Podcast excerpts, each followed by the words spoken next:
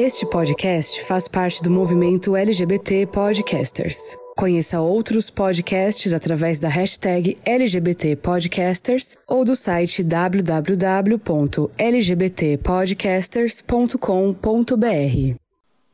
Hoje é o seu aniversário. De parabéns estou eu. Por te conhecer, por ter alguém como você. Essa e é poder dela. compartilhar tudo ao seu lado. A bicha canta, Bah. viu? canta mais, tava bom, tava bom, canta Hoje mais. vai ter uma festa. E o quê? Bolo e Guaraná, muitos doces pra você. É Na o minha bunda, tapinha. aniversário. Vamos festejar, os amigos receber. Os amigos Só que não receber. vamos, porque estamos de quarentena. Mesmo assim, eu me sinto ótima. Eu me sinto ótima. Forte, firme e sólida. Solidária ao mundo. Com a paz no peito. Dessas que dão jeito. Nas causas do medo. Hoje me aceito. E é isso, né? E aí, Songamongers? Eu acho essa música a cara do Rodolfo. Feliz aniversário. É, Obrigado, sim. obrigado.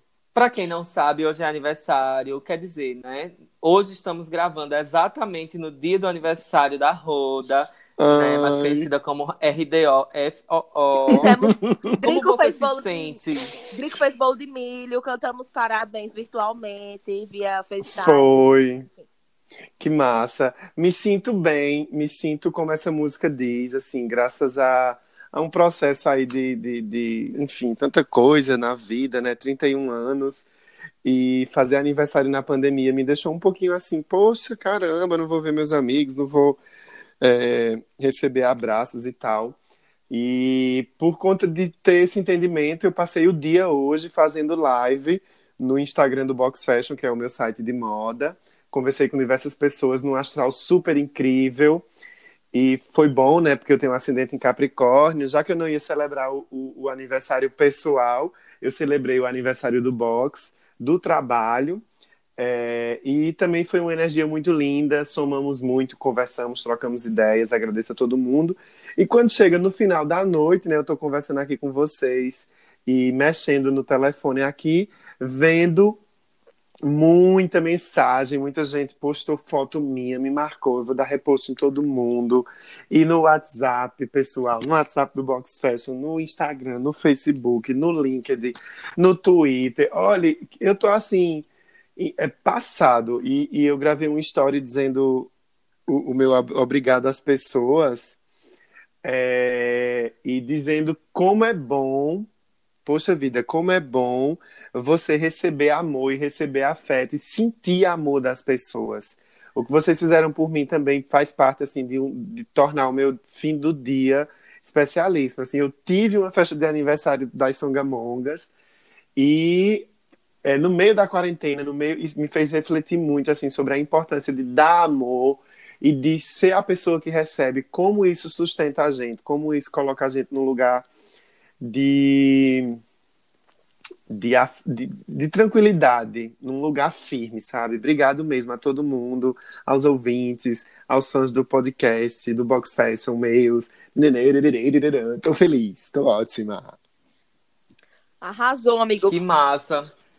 Ai, Quando fa- obrigado. Ó, Quando isso tudo Oi, passar, falar. você vai tomar todas aqui em casa. com a certeza. Na beira da Olha, piscina. eu tava, eu tava conversando com uma amiga minha, né, em Milene, a gente faz um FaceTime. Aí eu fiz assim: ah, amiga, quando isso passar, tu vem aqui pra casa que a gente bebe aqui. Aí Milene fez: aqui não, eu quero sair, pelo amor de Deus. Beijo, Milene. Ela escreveu coisas lindas pra mim no, no direct também. Beijo, Milene. E é isso, né? Que Até fina. Pietra, até Pietra participou da live. Eu tenho um print aqui que Pietra aparece no parabéns. Eita, cachorrada. É um babado. Olha, essa semana vai ser cheia de coisas boas e as notícias sobre o Covid não param de chegar, né? É, eu estava vendo que hoje, na Folha de São Paulo, teve um, um- uma manchete, né, que fala sobre a questão do distanciamento social, que esse distanciamento social intermitente pode ser necessário até 2022 se não houver vacina, diz um estudo da Science. Nossa. Então, assim, isso já coloca a gente num lugar, né, de preocupação, de como nossas vidas vão ficar. E, assim, é babado, amigo. E É sim, amigo. aquela, a nossa, o nosso sistema, como as pessoas trabalham e tal. É, inclusive, até aquele negócio, né? Eu sempre achei que usar máscara nem era necessário, assim, tipo, ah, não, hoje é rapidinho, vale usar máscara. E aí eu tô vendo que muita gente tá usando. Hoje eu fui no mercado, por exemplo, e a maioria das pessoas estava usando máscara, o que me deixou tranquila, né? Assim, tipo, as pessoas estão se cuidando, porque, tipo, a gente tem visto muito circulando no WhatsApp vídeo do povo fazendo fila para ir no banco, vídeo do povo fazendo fila para ir no mercado. E eu fui hoje na cidade e, assim, o centro estava bem tranquilo. Tinha um pessoal, tinha, mas não tinha tanta Uhum. gente como, como às vezes aparenta ter, sabe? Quando a gente vê esses vídeos. Fui no mercado normal, fiz minha feira lá. Saí de três e meia de casa, fui no banco ainda, é, sabe? E, tipo, resolvi tudo em uma hora e voltei para casa e tomei todos os cuidados. Então, tipo, até ajuda, tipo, assim, as pessoas a cuidar quando forem compartilhar as coisas, porque a gente às vezes pensa que o tempo todo tá lotado, que o centro as pessoas estão desobedecendo e, na verdade, às vezes nem é isso. Às vezes as pessoas realmente. Quando a gente sai, É. quando a gente sai um pouquinho assim, uma única vez no dia, né, durante a semana para resolver alguma coisa, a gente tem noção de que tem uma parte que está se cuidando, tem uma parte que está buscando, né, tem uma, uma certa tranquilidade e a gente se reconecta com uma lógica de cidade e sai da bolha do isola- isolamento, né? Esse momentozinho de meia hora assim na rua também, para mim, chama muita atenção, assim, da minha percepção.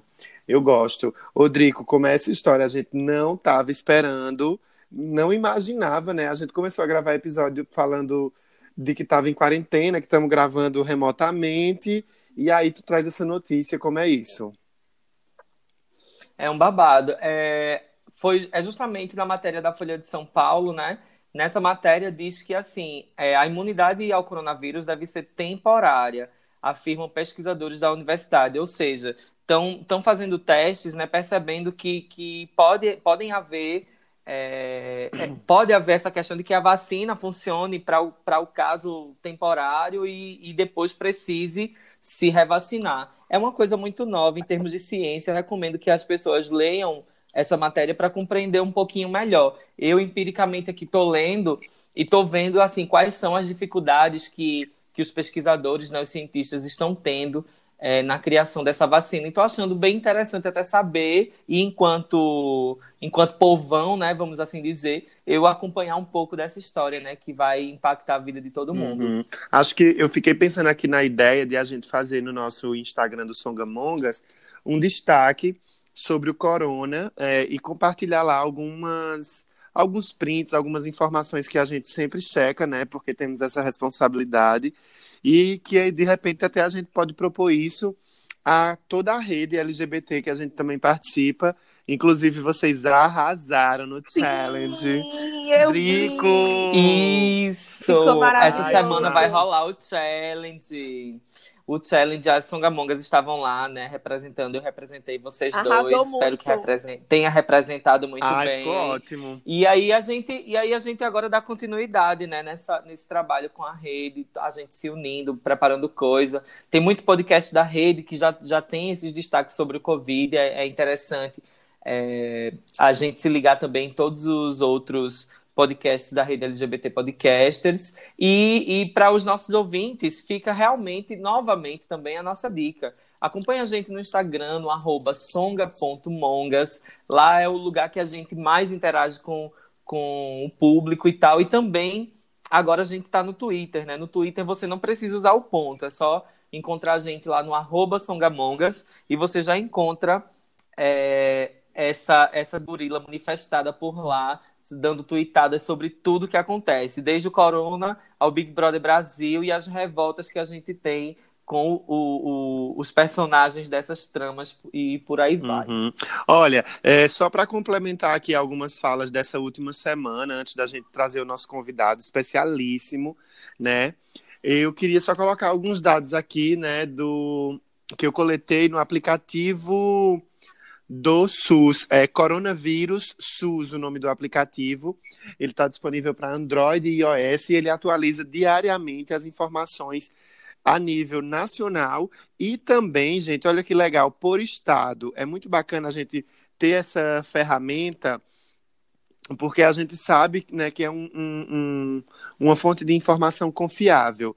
Então, olha, hoje a gente já tem é, no país 25.262 casos confirmados, 1.532 óbitos, e a taxa de letalidade nacional é de 61%.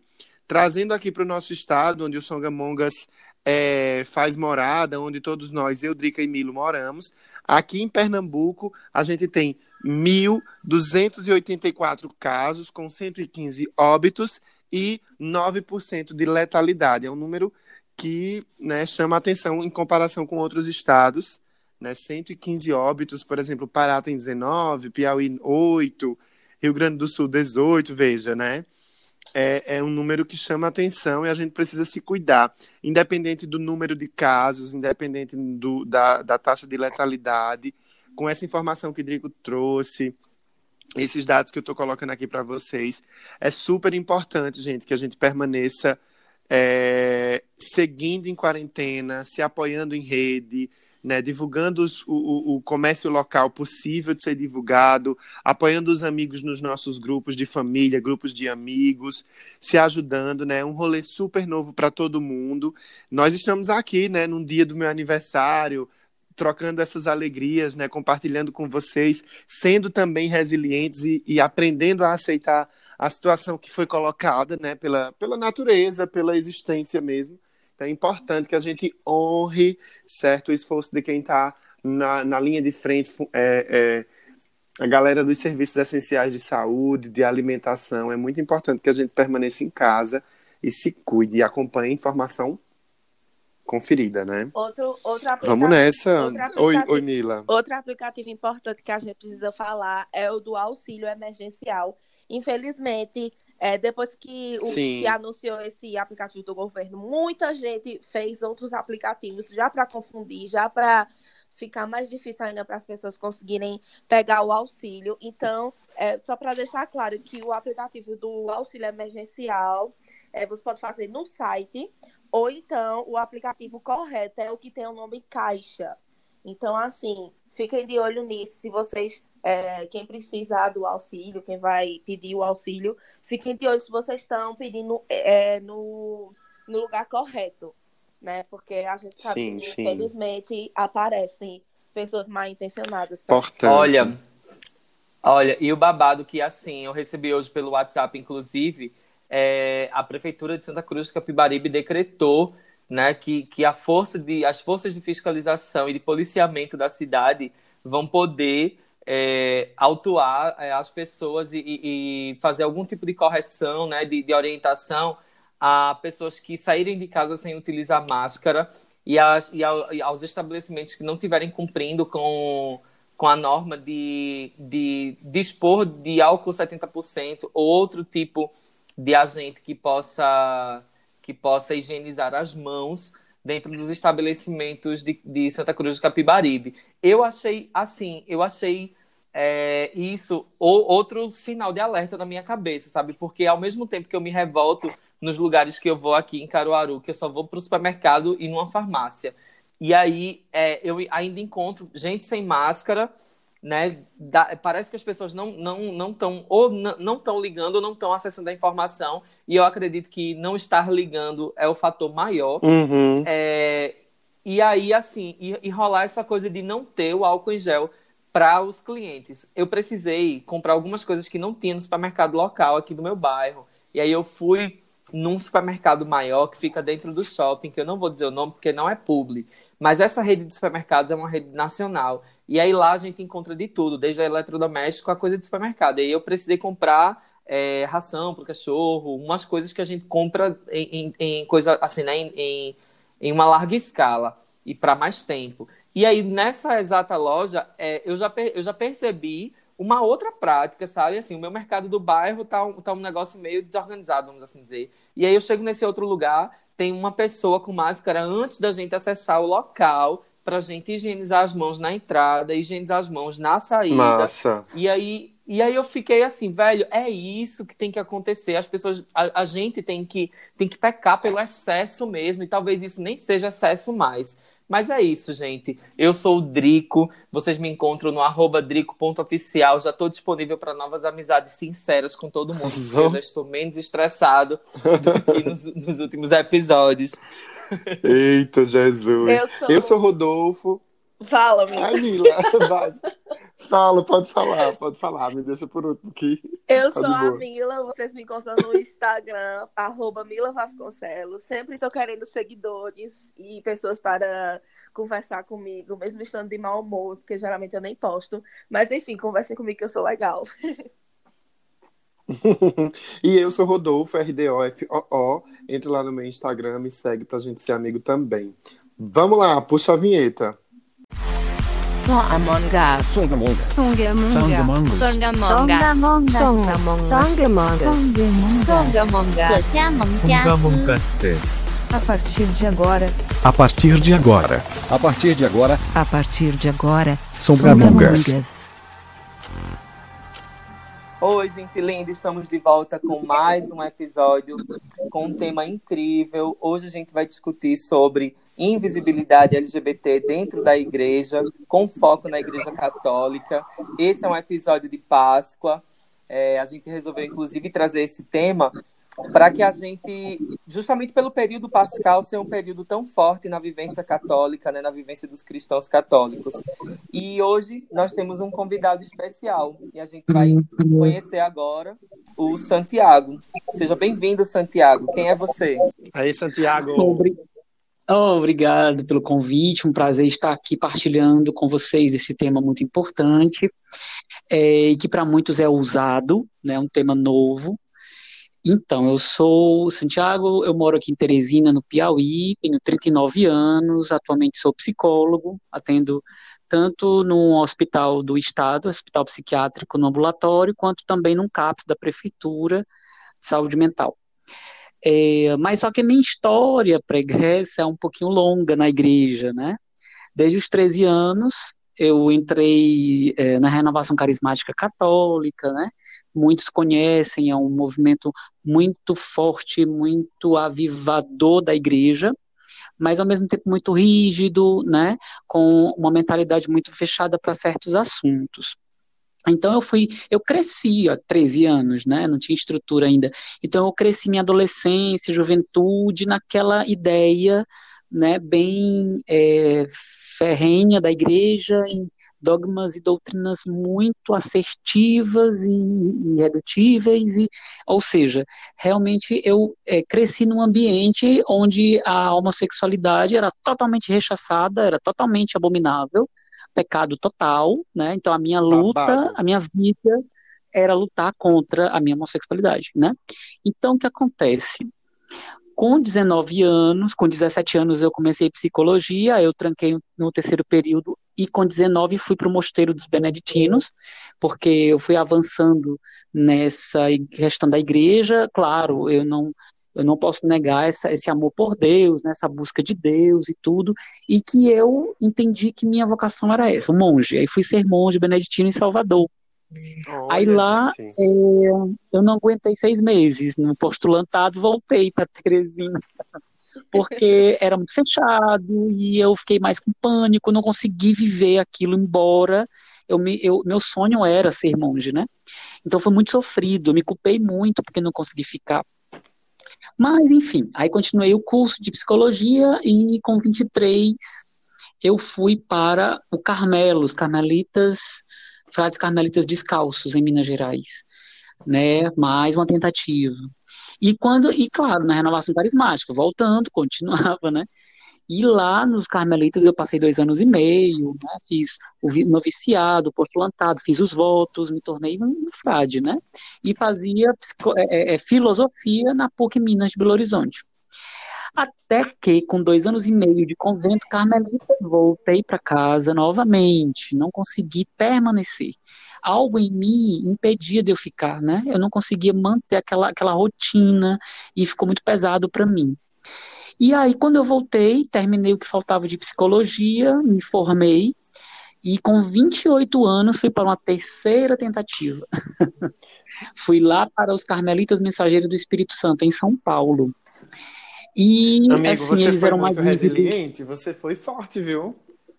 Nossa. Eu tava pensando e a mesma coisa. Diga E nesse aí. tempo inteiro, renunciando total minha sexualidade, minha identidade e, e buscando com todas as garras, unhas, dentes e alma é, a questão espiritual, religiosa, para realmente também fugir. Não porque só fuga, mas também como fuga de quem eu era, né? Uhum. E aí eu fui para esse convento, fiquei só três meses lá no aspirantado, não suportei, já tinha 29 anos, eu digo, não, não dá, não adianta. Eu passei 15 anos Eu vou ter que me render alguma hora, né, amigo?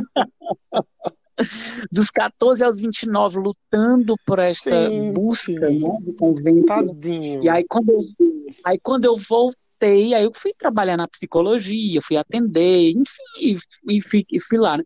Até que noivei com a menina, uma garota e tudo, e aí foi aquela coisa de tentar, tentar, até que não deu. Não dava, não dava. Isso com 31 anos, Passado. né? Aí eu, meu Deus. Aí com 32 eu comecei a me aceitar, comecei a me questionar que maldade tem entre dois homens se amarem.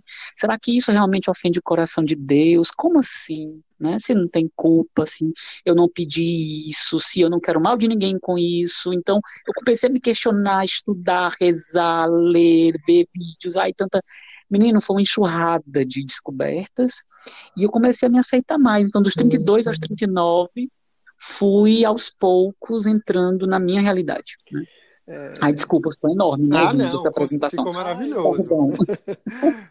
Eu acho que é Até super que- contextual.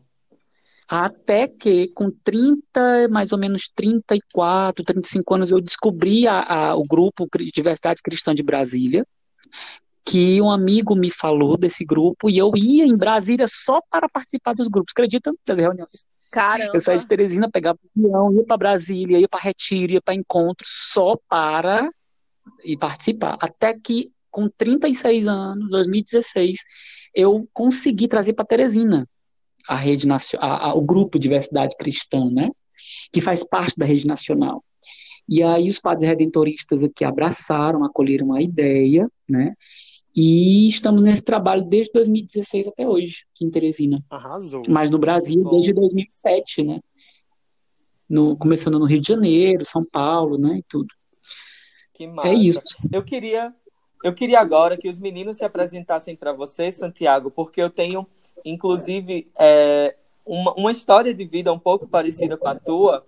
E aí eu queria que os meninos se apresentassem primeiro, porque eu já queria fazer alguns contrapontos né, sobre a minha vida em relação à tua vivência de igreja. Se apresente para eles, Rodolfo. Olha, eu, para quem está chegando né, na escuta do Songamongas pela primeira vez, também para você, Santiago, aliás, bem-vindo ao Songamongas.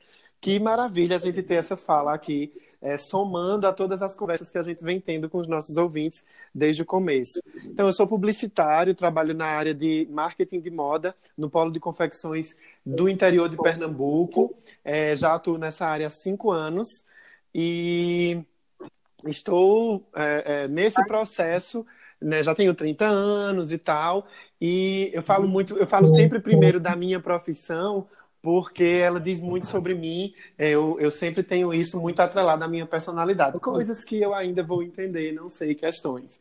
É, quando, quando você falou de toda essa experiência uh, dentro dos, dos movimentos de igreja, da sua busca pessoal, eu também fiz uma uma recobrada aqui, né, um, um, uma lembrada, um flashback das minhas vivências de igreja, né, e eu poderia somar muito isso, algumas dessas vivências a essa minha apresentação. Participei de movimentos da, de igreja na infância, catecismo, infância missionária, me crismei, fiz parte de grupos jovens, né, mas eu, eu lembro que, eu não sei se meu meu espírito, meu ego ariano, né? Mas eu lembro que dos 12 em diante eu já comecei a me desgarrar de alguns valores que não é, é, que eu me permiti questionar mais cedo, né? Então, assim, dentro desse corre de, de igreja, eu aos 12 eu já tinha um interesse, por exemplo, em, em, questionar Deus, em questionar as divindades, os limites do pode e não pode, do que é pecado, do que não é, para quem é pecado. É claro que não dessa forma elaborada como eu estou falando aqui, né? Muito dentro da maturidade de uma pessoa de 12 anos, né? Mas eu, eu tenho recordações que depois do crisma eu abri mão completamente de experiências religiosas é, dogmáticas dentro de igreja, com rituais, com coisas todas. E teve uma fase da minha vida que eu me entendi como um homem ateu. Então, é, é, e, e, bem nesse, nesse degrauzinho, né? Agnóstico, depois ateu, e depois agora na, nessa fase dos 30 anos, pós-retorno de Saturno, depois de avaliar muita coisa no mapa astral.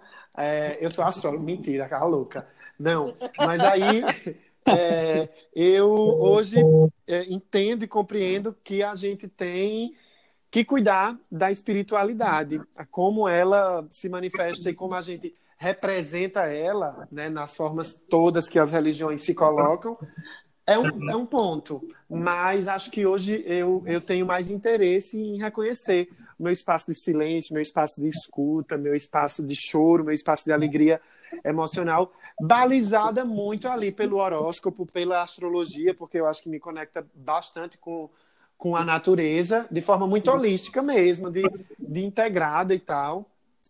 É, e reconheço isso. Aí hoje em dia eu não sei assim, sabe, dizer o, qual é o meu rolê, qual é a minha religião, o que é que eu o que é que eu creio ou não, mas passei também por experiências parecidas dentro das igrejas.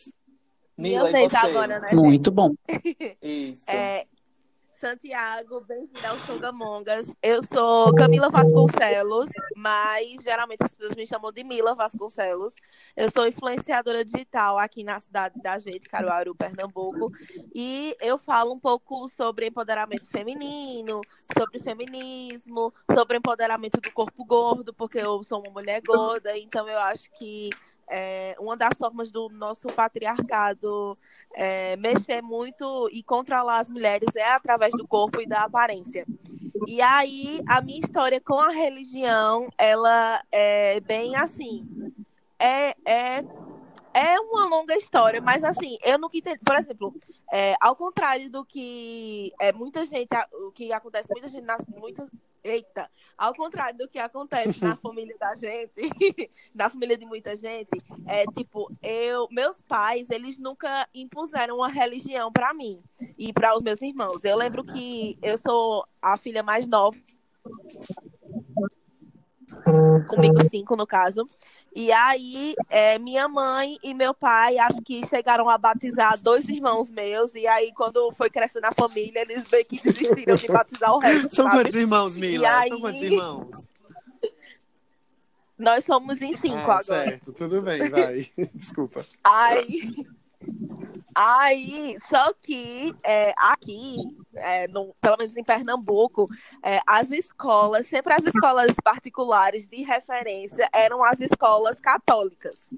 E aí eu sempre, desde quando eu me entendo por gente, eu estudei em escola católica. Ou seja, escola de freira, escola de padre, e enfim, nesses negócios assim. E eu não achava ruim, não, eu até curtia, assim. A minha escola.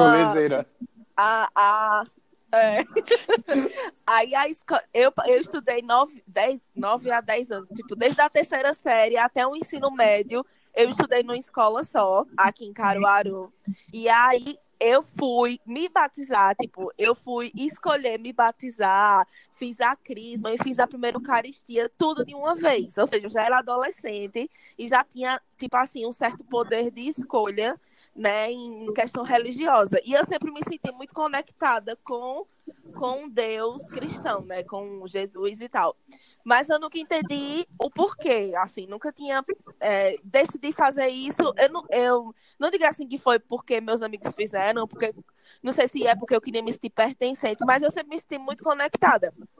E aí é, eu me formei no ensino médio e depois eu fui chamada para uma espécie de retiro da igreja evangélica, é, a igreja episcopal carismática. Eu não sei se vocês já ouviram falar. E aí é, foi lá que eu tipo, comecei realmente a trabalhar a minha espiritualidade, foi na igreja evangélica. Então, tipo, eu já tinha uma noção de como as coisas funcionavam. Obviamente, é, são outras visões, né? Vocês sabem que igreja evangélica, é, se a igreja católica é um pouco fechada, um ambiente fechado, imagina a evangélica. Mas a minha já era, tipo, uma igreja, não era aquela igreja, tipo, muito rígida. Mas em relação a a sexualidade, né? A, a, a questão da, dos LGBTs. Tipo, eu escutava pregações que comparavam os LGBTs a prostitutas e a bandidos. E eu, tipo, sempre ficava me questionando o porquê que eu tava naquele ambiente. Eu nunca concordei com isso, nunca concordei. Quando eu fiz esse retiro, é, eles passavam uns vídeos, tipo, para chocar, sabe, as pessoas. E eles falavam Nossa. que, tipo, as doenças do mundo eram que o mundo estava acontecendo isso porque as pessoas estavam usando drogas e porque existiam homossexuais. E eu lembro que nesse dia do retiro eu disse, eu quero ir embora, porque eu não concordo com isso. Mas aí o povo veio conversar comigo, pedindo para eu dar uma chance, não sei o quê. Aí eu fui ficando, né? Aí acabei gostando. Eu é, servi a igreja por um tempo, é, servi, tipo, eu fazia parte do louvor, eu cantava. Então, assim, eu estava bem envolvida mesmo. E a gente, Lady Gaga começou. Lady Gaga começou cantando em igreja também, querida. A senhora não deu segmento de besta. Tava aí famosa hoje. e aí. Pois é. E aí eu fui. É, vou resumir, eu já tô terminando. E aí, tipo, depois, eu sempre questionei, eu sempre questionei esse, esse, esse rolê, né? De, da igreja, principalmente quando era relacionada às, homossexuais e a LGBTs. E eu, tipo, sempre questionei e nunca me senti, tipo, eu adorava tudo, eu fazia parte de tudo, tudo que vocês imaginassem. Tinha teatro, eu tava no teatro. Tinha dança, eu tava na dança. Mas essa parte da igreja sempre foi muito excludente. E eu sempre me incomodei muito, mesmo não sabendo que na época não tinha me entendido ainda como uma pessoa LGBT. Mas isso sempre me excluiu muito. E aí, por, por outras questões que eu fui vendo, coisas erradas, e eu sempre fui muito questionadora, eu acabei me afastando. E hoje em dia eu me considero uma pessoa. Eu já pensei que eu, eu, eu tipo, já tinha. Eu me afastei da igreja e eu ainda me, me achava cristã, porque eu realmente já senti a presença de Deus na minha vida, já tinha sentido, já tinha passado por experiências. Mas hoje em dia, acho que tipo a igreja também meio que me afastou disso e hoje em dia eu não me sinto mais cristã, me sinto agnóstica como Rodolfo. E é isso. Uhum. Pois é. E aí chegou a minha vez, né? Isso. Eu pensei que Mila tinha terminado naquela hora, mas é o seguinte, Santiago, eu sou o Drico. Seja bem-vindo ao Songamongas, seja bem recebido aqui nessa casa da gente. Na casa é, da Nazaré? Eu, é, na casa da Nazaré Tedesco. E aí, eu sou, eu acredito, eu acredito que, assim, diferente dos meninos, eu sou o único que me mantenho cristão e católico, mas dentro de uma, uma peculiaridade muito, muito, muito minha, né? Como os ouvintes do podcast sabem, eu sou cantor, sou professor, é, trabalho muito com consultoria educacional também. E aí, é, o que é que acontece? É, eu, eu vivi muito intensamente a minha fé desde a infância. Meu pai foi ministro da Eucaristia, presidente do apostolado da oração da minha comunidade, minha mãe sempre na igreja também, meus irmãos todos. E aí, assim, eu sempre tive uma vivência de igreja muito, muito forte. E tanto é que, assim, mesmo não indo à igreja com frequência hoje, como é o meu caso, é, eu percebo que eu não perdi a fé e eu sei onde a minha fé está colocada. Eu sei quais, quais exemplos é, do Evangelho de Jesus Cristo que tocam a minha vida e que fazem esse Evangelho ser tão revolucionário. E, e, que, é uma, um, um, um, discurso atual e que a gente precisa prestar atenção na, nos discursos e nas linguagens. Então, a minha vivência de igreja foi basicamente é, uma vivência muito, muito linear, sabe? Eu não tive grandes decepções, mas todas as, todos os questionamentos que eu fiz à instituição da Igreja Católica, eu consegui resolver todos esses questionamentos a partir de reflexões minhas, né, do próprio Evangelho de Jesus Cristo, de, de tanto perceber o quanto revolucionário é, é esse exemplo do, do próprio Cristo. Então, a gente está aqui todo mundo junto para discutir exatamente no que toca essa, esses afastamentos, essas aproximações, essa invisibilidade LGBT que a gente encontra nessa instituição. E aí, dessa maneira, eu trouxe aqui para a gente um, um artigo da Folha de São Paulo. Esse artigo é de 23 de julho de 2018, é, e a manchete diz logo o seguinte: Católicos LGBT organizam um movimento para reivindicar mais espaço na igreja. Grupo comemora pequenos avanços, como um texto em que o Vaticano usa pela primeira vez a sigla nossa, é uma, que massa, essa é uma matéria. Essa, essa é uma matéria da Ana Virginia Balucier. E, e a matéria começa da seguinte forma: vejam que, que incrível. Mulher com mulher é pecado? Os padres viviam dizendo a Cristiana Serra que sim. O coração dela indicava que não. Mas quem era ela para bater de frente com o que lhe convenciam a ser a vontade de Deus? Só no final da adolescência pude finalmente chamar meu primeiro amor pelo nome certo. Até então tinha sido um sofrimento inexplicável por causa da minha melhor amiga, entre aspas. Esse é um depoimento da Cristiana. Cristiana é lésbica, não vê isso como opção, é orientação sexual. Lésbica e ponto. É também católica praticante, do tipo que faz questão de comungar que é o ato de receber a hóstia. Uma fé que, para ela, nunca esteve aberta a negociações. Só que a homossexualidade é condenada pelo Vaticano. O que faria uma pecadora aos olhos de Deus? Ela já acreditou nesse papo, hoje não mais. E aí é o primeiro questionamento que eu faço a Santiago. Né? Questionamento não, a primeira pergunta desse nosso ponto de, de, de conversa, né? é, essa condenação que essa matéria traz pelo Vaticano. Como vocês, né, que são, que hoje compõem uma rede de católicos LGBT, como vocês veem essa é, essa coisa que é tão dúbia. É, a gente sabe que a homossexualidade é uma forma de viver o amor, mas a instituição que a gente acredita e ama e participa é, vê como condenação. Como a rede vê isso hoje? E, e qual a missão, qual o objetivo da rede para superar essas diferenças? É, a rede nacional de grupos católicos LGBT, ela está inserida dentro da Igreja Católica. Logo, ela precisa seguir as orientações da Igreja, né? Senão, ela não seria católica. Então, o que acontece? O catecismo da Igreja Católica diz que a homossexualidade é, um, é é, é, é desordenado e tudo mais. Só que o ato é, homossexual é que é abominável, não o homossexual, entende? A homossexualidade em si, em si é algo que acontece, é um fenômeno reconhecido pela igreja, que a igreja entende que existe, mas que ela orienta a não praticar, a não exercer, a não vivenciar a relação homossexual, porque ela fere aquele projeto inicial de Deus e o homem para a mulher, né? Homem com mulher, e não homem, homem, nem mulher, mulher. É, eu costumo ver a igreja como a vida de uma pessoa. Quando a, a, nasce, né, a pessoa não entende de nada, não sabe de nada, tem aqueles vigores da infância, instintos, e aos poucos a racionalidade vai chegando nessa pessoa na medida que ela entra na adolescência, vida adulta.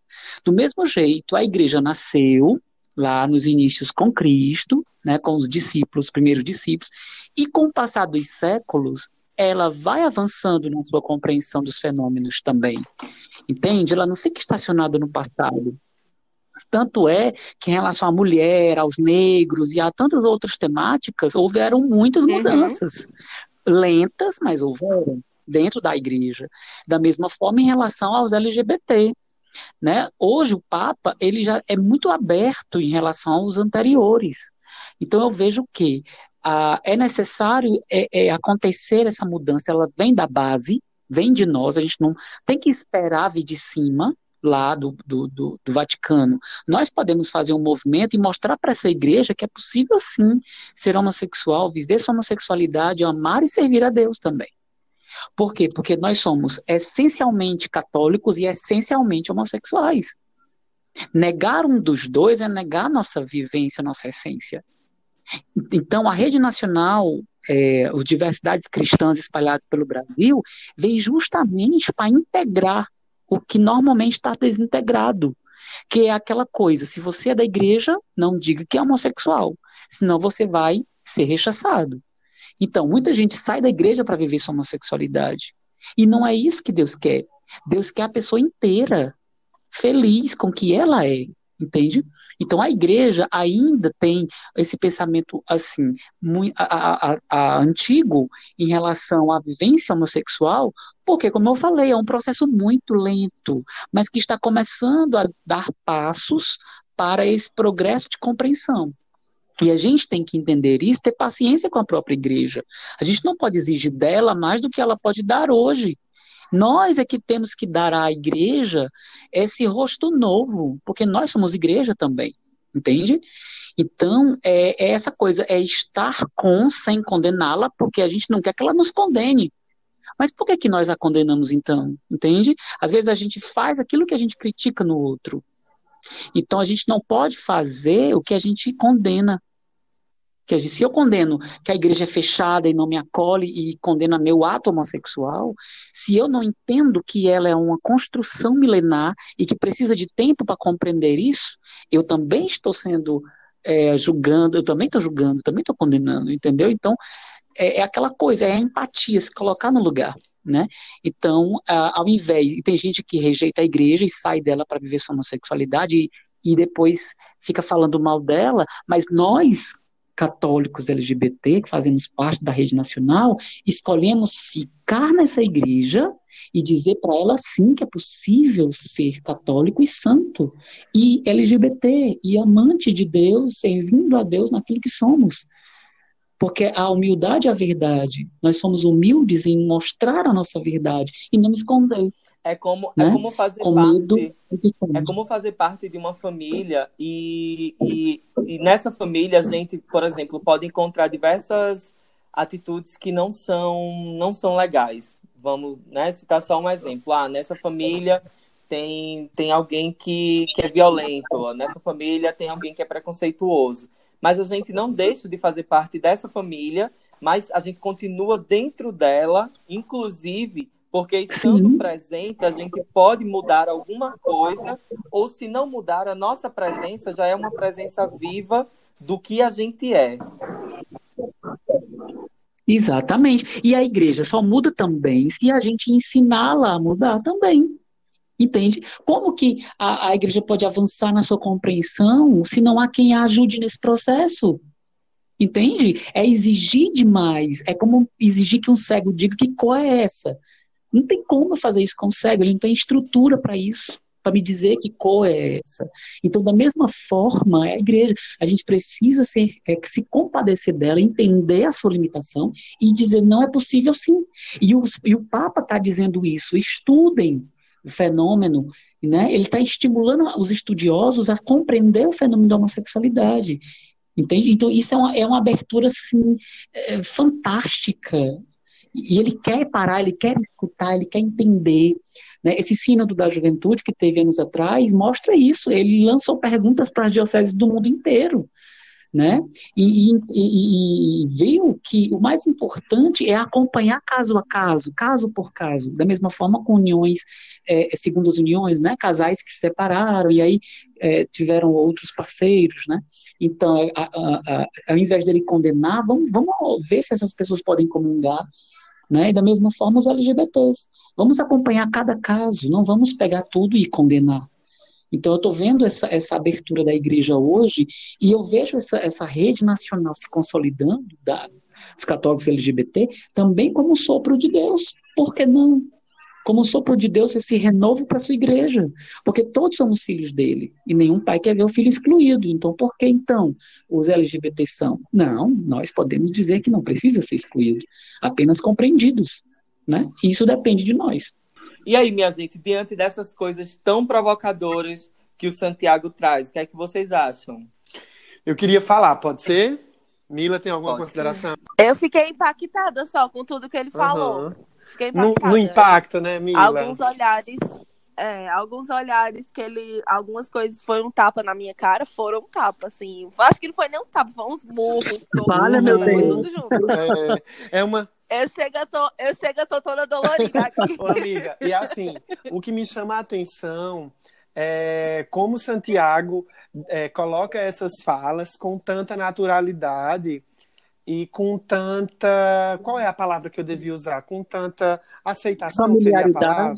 Familiaridade. Familiaridade, acho que é isso, Santiago. Enquanto você falava, é, eu fiz algumas anotações, mas Mila começou. Mila, tu quer dizer alguma coisa sobre a, a fala de Santiago? Não, não, pode, pode Certo. Se tu quiser-. Tudo que eu tinha pra falar, eu já falei. está impactada, né? Soco na cos- É soco na costela do viado. Ó, se tu tiver alguma fala, pode me interromper, vê se de boa. Vê só, é, uma- algumas coisas que eu anotei enquanto eu lhe ouvia foi, foi também de tentar organizar esses impactos da, da tua fala.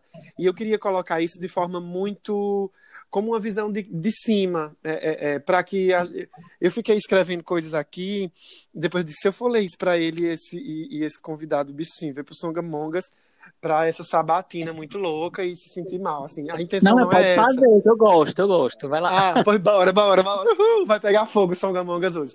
Mas a ideia é que eu fico pensando em falar isso, é que assim, que não seja ofensivo. Tenho uma experiência em igreja e, e venho de uma educação cristã, e os meus questionamentos, a sua fala, são os questionamentos que eu já fiz em algum outro momento de forma não organizada com as palavras que eu vou colocar agora. Mas vamos lá. É, eu vou é, fazer a leitura do que eu escrevi mesmo aqui no WhatsApp enquanto a gente conversa. Então, por exemplo, houveram mudanças, mesmo que pequenas, né? Você cita a questão do povo preto, a questão étnica, etc, etc, por exemplo, né? Das Isso, mulheres. mas aí eu fico pensando assim, por que, né? Mas por que escolher viver dentro desse, desse espaço onde só mudo se vier, se isso vier autorizado de cima? Porque é, eu ainda preciso existir na esfera onde haja um poder que diz qual é a mudança e quando essa mudança vem. Né? Então, aí, por exemplo, isso para mim é, é, me significou sair, não precisar mais desse espaço. E eu estava pensando num exemplo que pudesse é, é, significar isso, representar isso. Eu estou com um problema hoje em dia seríssimo com uma operadora pré-paga. Eu tenho um número pós-pago e um pré-pago que é para poder ter o WhatsApp pessoal e de trabalho. A operadora pré-paga, ela, eu boto crédito e ela consome os meus créditos em oito dias, mesmo eu consumindo, usando ou não. E aí eu achei errado. Eu disse, poxa, mas eu não usei, por que acabou? Como é que é isso? Que plano é esse? E meu direito do consumidor? Aí eu fui conversar com outras pessoas e elas disseram: não, mas agora essa operadora, a dona Tim, ela trabalha assim. E é assim. Sabia que quiser- era a dona Tim. é, aí eu peguei e disse assim: bom, então eu vou para Oi. Eu não vou eu não vou entrar no espera ensinar a TIM sobre o direito do consumidor. nananana. Então, assim, é, é, foi um exemplo que eu acho que pode é, representar o que eu quero dizer. Muito, eu achei também é, é, alguma, alguns espaços de contraditório quando você diz assim: a igreja é, entende o processo da homossexualidade, que ele existe, né? O, o Papa é, fez uma fala que autoriza a pesquisa, autoriza o, o- o estudo, a investigação, mas condena o ato homossexual. E eu fiquei pensando, meu amor, como é que a gente vai ser uma bicha sem dar a bunda, sem comer uma bunda, sem beijar um boy com barba, um boy careca, um boy liso? Como é que Mila vai dar aquelas dedadas, aquela brincadeira gostosa? Então, assim, se isso é se isso é da experiência do humano, da experiência do natural, do biológico, se eu entendo, se eu tenho a prerrogativa de entender que esse movimento do, do encontro dos corpos, de, de, de vivências afetivas, existe né, na prerrogativa de que não condena a homossexualidade, mas condena o ato, eu acho que é um cachorro mordendo o rabo. Eu não se também. resolve. É, mas assim, não, mas assim, essa sem questão essa de- mas é, não, agora entenda a questão do avanço do Papa. A proibição do ato não foi o Papa que proibiu. Já estava antes. Isso é há séculos, seculorum, amém, gente. Ah, Entende? tá. a questão do Papa é que ele abre esse diálogo para ouvir o LGBT, coisa que antes muitas vezes não se tinha. Vinha de cima a imposição, tá errado, não vive, pronto, Então, acabou. então a não, gente pode ouve. observar. Ah, massa. Já Então a gente pode observar que a. Entende? Desculpa. Essa busca de conhecer, estudar Uhum. o fenômeno, para compreender. Entendendo Entende? que essas mudanças estruturais são muito grandiosas e é preciso uma, uma habilidade política gigantesca também, o que é novo talvez seja a abertura para a conversa. Seria isso? Exato. Eu, e- Ok. Exato, porque só essa conversa vai ser possível ocorrer mudanças. Uhum, né? tá. Não há mudanças fi- é, firmes e é, duradouras se não há uma compreensão prévia. E, Uhum. pra, e isso está sendo construído agora. E nós somos esses atores. Por isso que a gente não pode Ah, chegar e sair da TIM só porque não gosta da TIM. Não. ah, tá. A Correto. igreja é muito mais do que uma empresa, é minha casa, como você falou, família, a familiaridade, ou seja, como foi dito antes, a Mila dizendo, né? Eu não vou deixar de ser daquela família, mesmo que eu não concorde com o que meus pais dizem, mesmo Ah, que isso eu não é bonito. concorde com Isso é meu interessante. tio que é pedófilo, mesmo que eu não concorde com minha irmã que ela é uma drogada, uma prostituída, mas é minha irmã, não vai deixar de ser. Da mesma forma é a igreja, entende? Então, Uhum. é isso. Eu sou católico e mesmo que essa igreja não concorde com a minha vivência, mas eu posso ensiná-la e dizer que é possível, sim. Mas eu não vou deixar de ser católico, porque eu não vou negar Eu a minha, acho que é, entende? é Uhum. isso. É exatamente nesse ponto que eu me percebo ainda católico, mesmo diante de todos esses questionamentos, que eu acho que todo LGBT que já passou por qualquer instituição religiosa, eu acho que, que se questionou. Por que eu continuo aqui se aqui não diz que eu tô errado? É porque, assim, é, a resposta que, que, que, que vem carregada de, de, de total sentido para mim é que eu não consigo viver distante dos exemplos de Cristo que me levam à minha conexão ao sagrado, que é, que é Uhum. esse Deus, sabe? Então é isso que me que, que, é, que me faz acreditar além da instituição. Me e que faz- muitos LGBTs conseguem essa vinculação profunda com a fé dentro da Igreja Católica. Então, para que sair, gente? Entendi. Só porque ela entendi. ainda não entendeu o meu fenômeno, entende? Se ela não Entendi. entendeu, eu posso ajudar nessa compreensão. É, Então, para eu que acho- sair? Entende? Eu acho que é assim, para que sair, se você é, é, encontra um espaço de, de acolhimento, de experiência, de família mesmo, né? Porque usar esse exemplo, nessa rede usar- nacional. usar esse exemplo de família é, é uma metáfora bacana, embora que tenha um- uma série de coisas. Mas assim, é, eu também fico pensando que é, ficar enquanto for suportável. Talvez também a gente possa, colocar esse ponto. Eu, eu Mas isso colocaria. só é possível, mas isso só é possível se eu for maduro o suficiente para dar limites. Uhum. Se eu não der limites onde eu estou, eu vou ser sempre tragado. Ah, sempre, em correto, qualquer lugar. correto. Correto. Ó, eu acho, eu acho que a, a, a, a matéria da Folha de São Paulo, logo o que segue da matéria, vai ajudar muito a gente na continuidade dessa, dessa compreensão. Vejam Hum. bem, é, hoje, Cristiana, de 44 anos, essa matéria foi de 2018, é, não vê nada de errado em frequentar a missa e a parada gay. Presidente da Rede Nacional de Grupos Católicos LGBT, ela liderou em junho o segundo encontro do coletivo numa casa franciscana em São Paulo. Olha que coisa incrível. É, eu estava É, no dá- encontro. Ó, o Santiago estava no encontro, eu bem queria estar também. Da reunião saiu um manifesto para difundir a proposta com todas as pessoas que são excluídas da igreja e ou da sociedade em virtude de sua identidade de gênero ou e ou orientação sexual. O grupo comemora pequeno- pequenos avanços com um texto do mês passado em que o Vaticano, pela primeira vez, usa a sigla LGBT, de lésbicas, gays, bissexuais e transgêneros. Trata-se de documento preparatório para um encontro de bispos que discutirá em outubro, outubro, outubro de 2018, os jovens, a fé e o discernimento vocacional. Aí vejam o que diz o texto. Jovens LGBT desejam experimentar uma atenção maior por parte da igreja, enquanto algumas conferências episcopais perguntam-se sobre o que propor aos jovens que, em vez de formar casais heterossexuais, decidem construir casais homossexuais e, acima de tudo, desejam estar perto da igreja. Então, vejam que existe, né, já, já fazendo um comentário próprio meu, né, encerrando essa leitura dessa matéria, existe um grupo né? É, que é essa rede que provoca discussões para além do que os cânones da igreja se, se, é, se compreendem, né? Que é então... é justamente a novidade da nossa rede que a gente traz. Porque os grupos da igreja, os grupos que trabalham com LGBTs, eles primam pela castidade. Entendeu? Você uhum. é LGBT, mas não pode Deus, dar a bunda. Você não pode viver, não, é, você não pode se relacionar.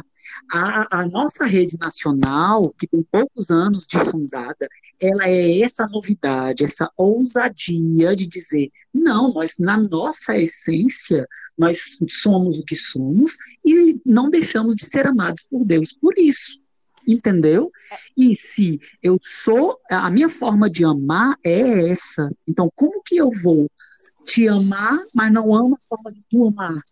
Então eu não te amo. E eu acho que amar é Entende? é uma coisa tão tão grande e, e, de uma completude tão, tão maior do que só o sentimento, eu vejo a coisa muito é. biológica e muito orgânica. Eu não conseguiria, por exemplo, para essa discussão, ou nesse, nesse, nesse momento agora, separar, por exemplo, o ato sexual, o contato, o beijo, o abraço, o olhar, né, a libido humana do, do, do, do rolê da, do afeto, por exemplo.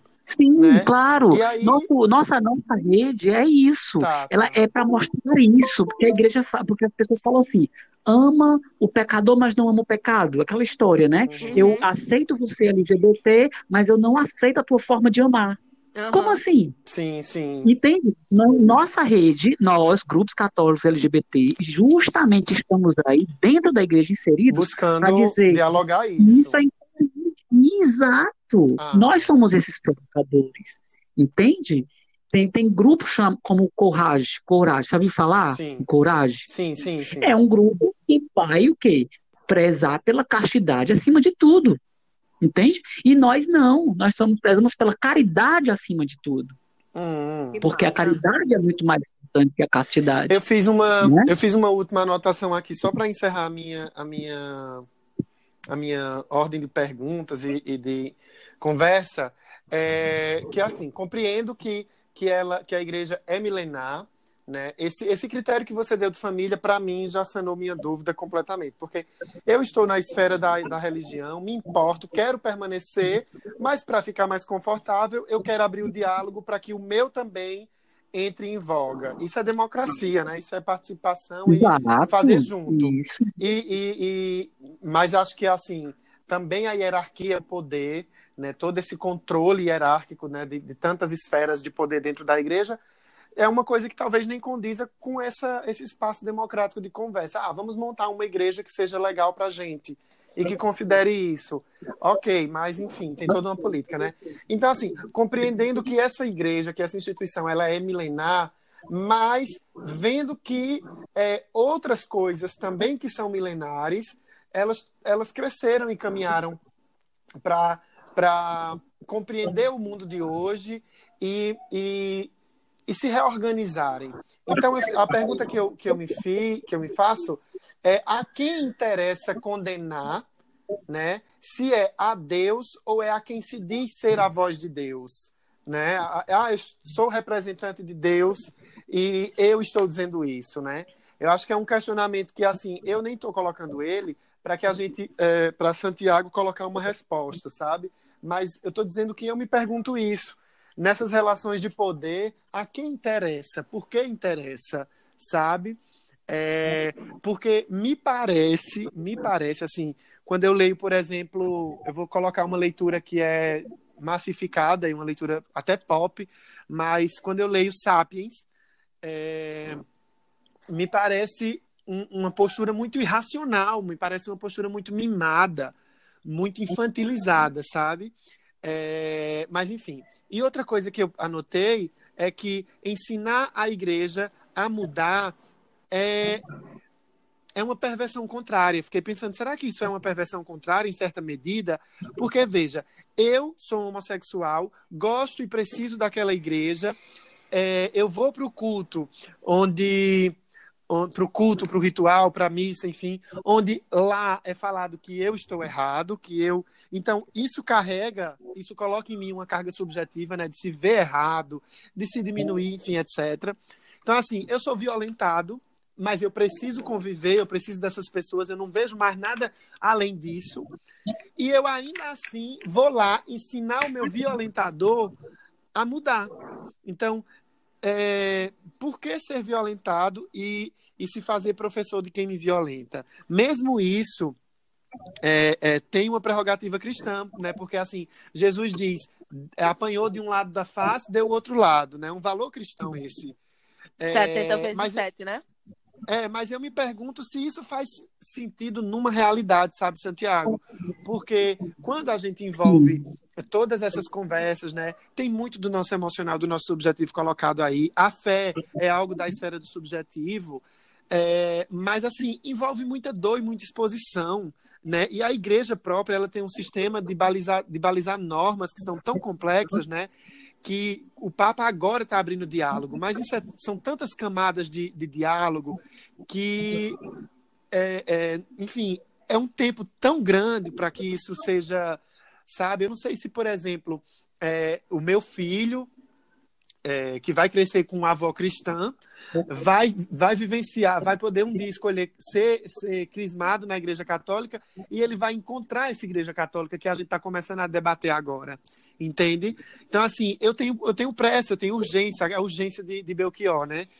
Então, a igreja baliza normas muito complexas e também muito irracionais eu acho que eu fico tendo uma leitura que pode ser arbitrária, está aberta ao questionamento, que a igreja fica gozando do poder, ela goza desse poder, sabe, que está instituído, que está colocado, e a gente, mesmo questionando ela, continua alimentando ela, que nos oprime, que nos questiona, que nos invalida, né? E assim, o discurso que invalida, eu fico pensando o seguinte: o discurso que invalida a minha experiência sexual, eu deitar na cama, eu transar, dar a bunda, chupar uma, uma piroca, uma brincadeira ou qualquer coisa, esse discurso ele não, ele não, não fere so, somente a minha subjetividade na hora que eu estou diante de outro corpo e eu estou desconstruindo isso e levando um outro processo de conhecimento.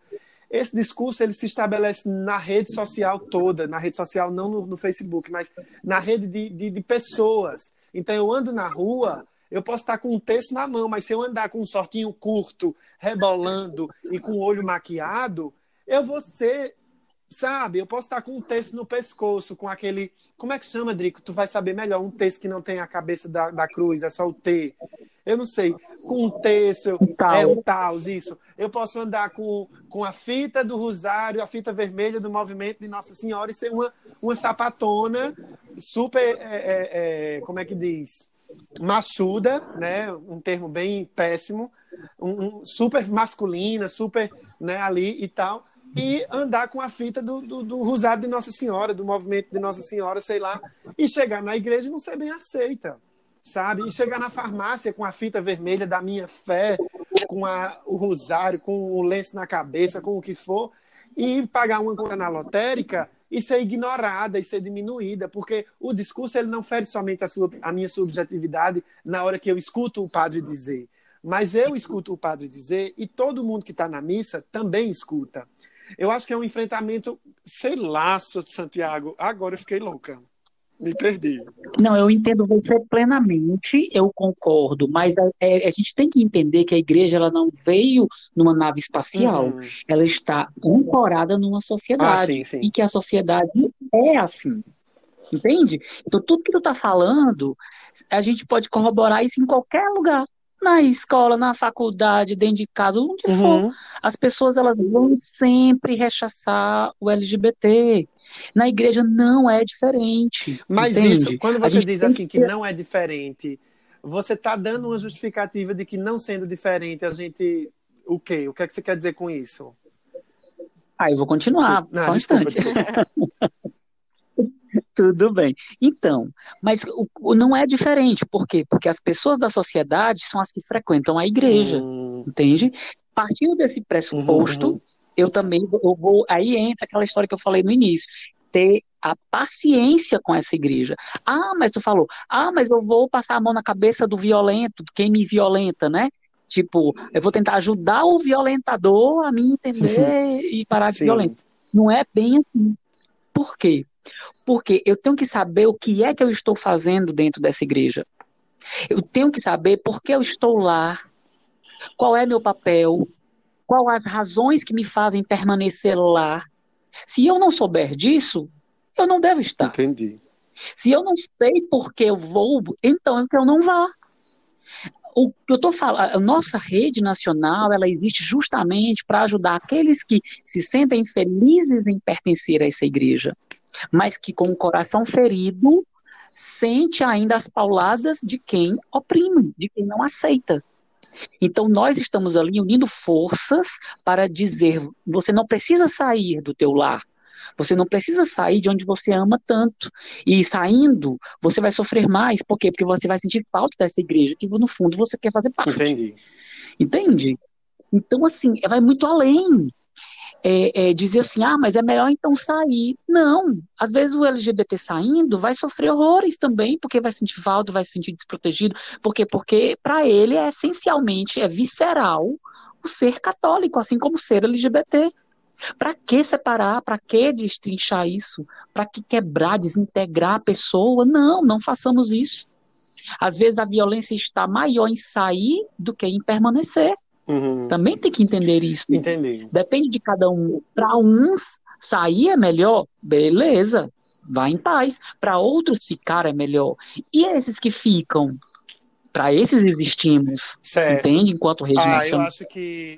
Aí, a gente, aí é que a gente vai compreendendo que a, a, dentro da igreja a gente vê padres homofóbicos, pedófilos, de todo jeito, mas também há muitos padres e irmãs que nos acolhem, que nos entendem, que na confissão nos dá uma absolvição que a gente vai para o céu, que a gente se sente mais que estivesse na lua flutuando como um astronauta, porque a gente se sente acolhido, amado, entendeu?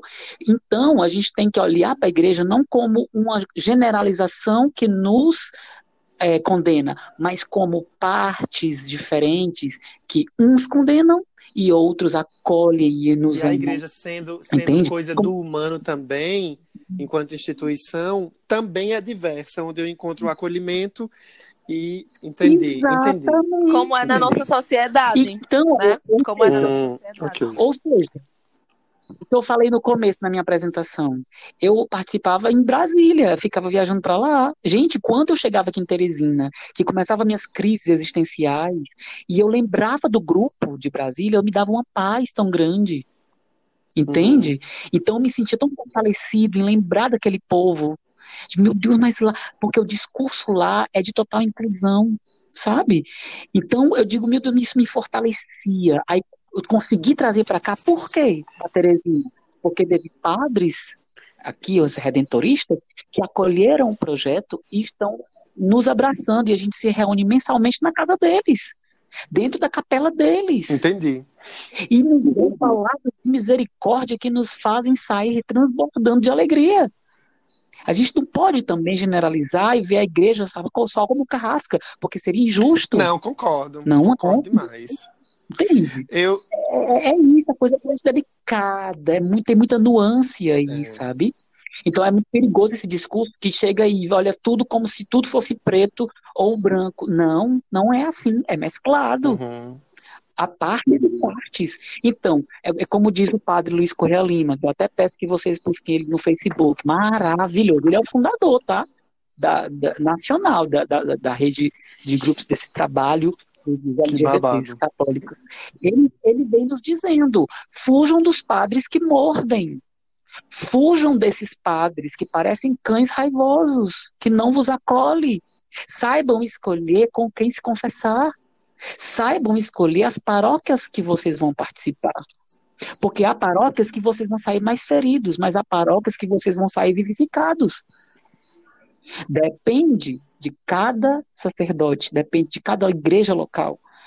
Então, gente, a gente tem que ter esse cuidado para a gente não, não generalizar, porque toda generalização é burra. Sim, com certeza. Eu, eu, eu, eu entendo que eu tangi muito para um, um questionamento muito mas você foi Muito feliz intenso. no seu questionamento, porque Mas tem muita gente que está ouvindo isso hoje Pode se e ver tá- nesse questionamento. Se identificou muito com o teu É, discurso. Mas isso. eu, eu não eu queria muito, generalizar, eu sabe? Assim, acho que a minha intenção não foi essa de, Não. de generalizar.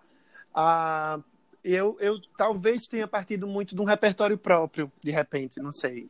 Mas assim, Ah, mas que muitos também pensam como você. Eu, eu gostei tanto do que você disse, porque deu a chance de eu poder mostrar essa verdade, Uhum. entende? Esse lado. em que muita gente pode refletir depois em suas casas agora e começar a dizer, poxa, é mesmo, cara, ainda não tinha pensado nisso. Então, sinta-se feliz por ter falado isso, tá bom? É, eu, eu falei, assim, de uma forma de da generalização, mas, infelizmente, a tendência humana psicológica é de generalizar É tudo verdade. mesmo. Nós temos essa capacidade, a gente faz isso. Olha, se você passa o dia bem, mas uma coisa não prestou no teu dia, o dia inteiro não prestou. Uhum. É, Se você pega uma folha em branco, se tiver um pontinho preto nela, ela não presta. Ela toda tá branca, mas só por causa de um ponto ela é não as, presta. é as, Entende? as librianas, É, eu acho que elas são bem perfeccionistas. Olha só, é, eu, eu gosto muito dessa, dessas pautas, né, de, de, sobre acolhimento e tal, porque eu, eu, eu sou um católico muito, muito tranquilo da minha vivência LGBT e eu posso, te, posso dizer a vocês, inclusive, que eu me descobri LGBT e pude falar que sou LGBT a partir do, da pastoral que eu participava, dos padres que me acompanharam, dos assessores que dos assessores pastorais que eu tive na, na minha juventude. E aí eu tive uma. uma é, eu poderia até usar a palavra de maneira bem poética, eu tive um, um desabrochar da minha homossexualidade a partir de, uma, de um terreno muito acolhedor. Né, dentro da própria igreja. E aí eu já tive outra experiência com, com, com essa questão. E aí eu teria né, uma, uma pergunta assim para o Santiago hoje, assim, como você vê quais setores é, pastorais, comunidades, é, movimentos da igreja são mais resistentes à nossa presença e quais são os mais acolhedores? Existiria assim um mapeamento, porque a gente sabe que dentro da igreja hoje, só contextualizando essa pergunta, a gente sabe que dentro da igreja, não só hoje, mas é, a igreja contemporânea em si, ela, ela, ela vive um contexto neopentecostal muito forte que é a presença, a presença dos novos movimentos. É, você falou logo no início da renovação carismática, e aí vem em contraponto com todas as questões de teologia da libertação, que eu sei que são pautas, inclusive, para outros momentos, porque são pautas muito densas, mas a gente sabe e consegue reconhecer claramente é, onde e quais movimentos apontam o dedo para a gente e quais movimentos nos acolhem. É, Uhum. tu- a- você conseguiria dizer, dentro da igreja hoje, assim, como você vê o trabalho da rede e quais movimentos da igreja são mais resistentes e quais são os mais acolhedores?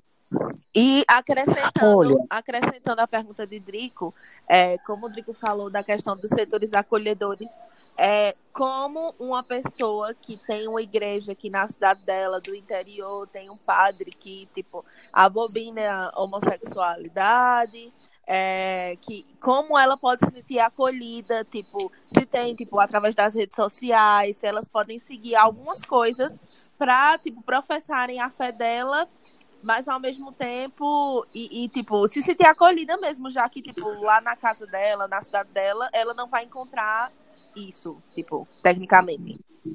É isso. Ah, tá, ótimo. Então, primeiro, ah, como você falou, existem movimentos muito rígidos, muito assim, que impede essa, essa compreensão do diferente, né? Como, por exemplo, a renovação carismática, a comunidade católica Shalom, esses movimentos realmente neopentecostais da Igreja Católica, é, eles querem tudo muito ao pé da letra, aquela coisa bem rígida, que impede esse, esse, esse, essa, esse questionamento, essa abertura ao diálogo e impede esse acolhimento, né? Porque já vê que não pode viver, não pode nada. Então, assim, esse discurso já rechaça, mesmo que diga que acolha, entende? Mas já Então, a, esses- a nossa rede Então, esses são os Esses lugares de violência, vamos assim dizer, que a- a- é, as Isso, pessoas. onde o LGBT provavelmente não vai se sentir acolhido. Mas os grupos, é, por exemplo, claro, da nossa rede nacional de grupos católicos LGBT é essencialmente acolhedores, né? É, a questão de, é, do, dos diversidade cristã, né? Dos grupos de diversidade cristã que tem em cada cidade da nossa rede. Ah, interessante a pastoral da juventude e também a, o EJC. Eles são acolhedores, Sim. alguns, né? Uhum. Agora aí que tá, como eu falei, a questão da paróquia dos padres que mordem e os padres que não mordem, né? Que acolhem. Da mesma forma, existe EJC que ac- morde e JC que acolhe.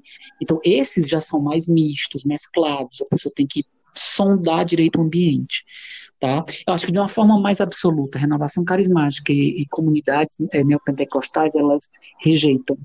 A diversidade c- ca- cristã sempre acolhe. E no meio termo, o EJC e a PJ, né? Entendo. que são em parte acolhe, em parte não.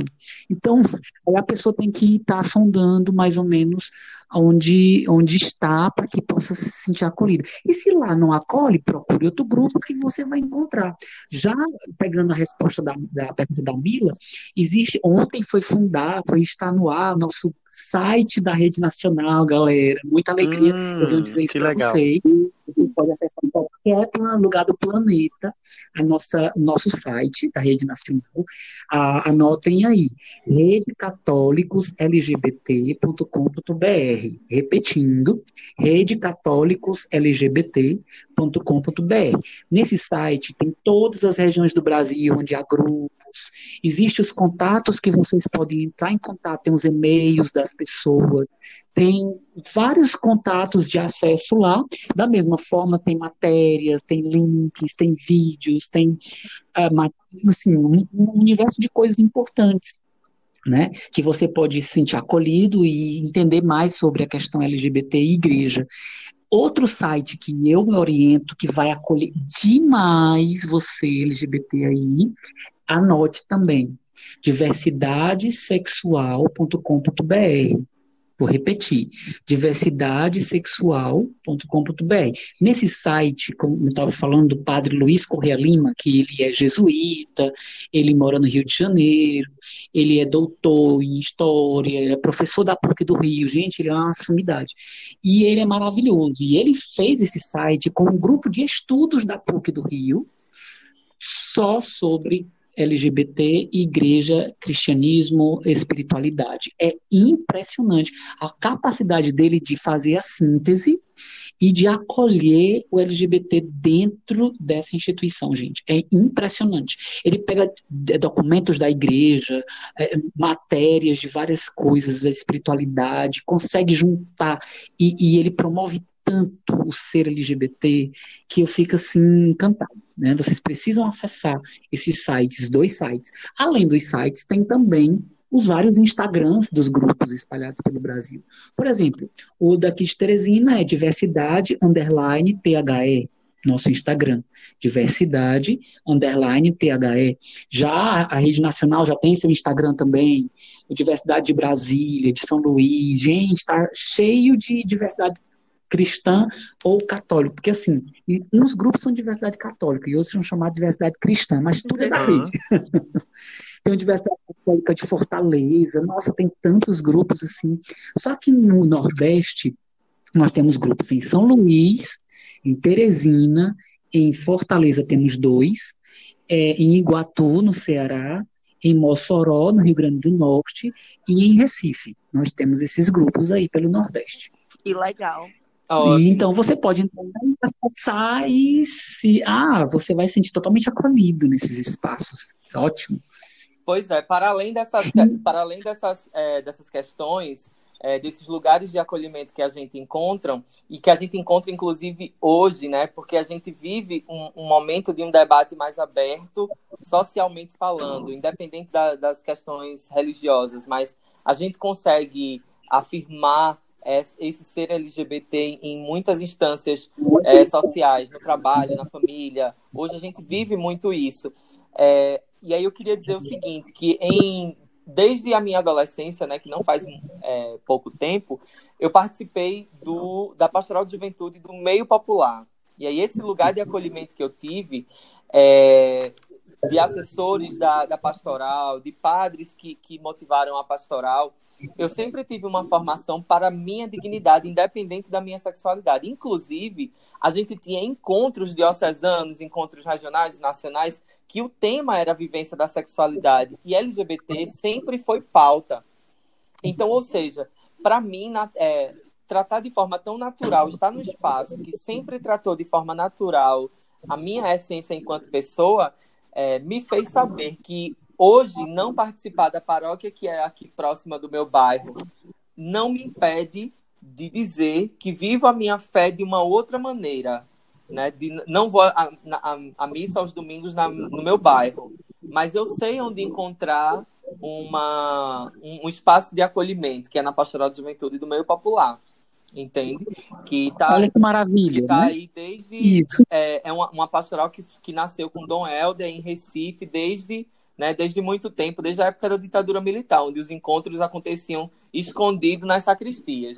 Então, assim, é uma, é uma questão revolucionária que as pessoas precisam enxergar que é, a, a, a igreja ela não só é o espaço de apontar, mas esse espaço de acolhimento entre os irmãos e irmãs, os, os, os celibatários ou não, os leigos e os sacerdotes, existe, existe uma ponte que se constrói é, que é muito maior e que, e que dá esse desejo de permanecer.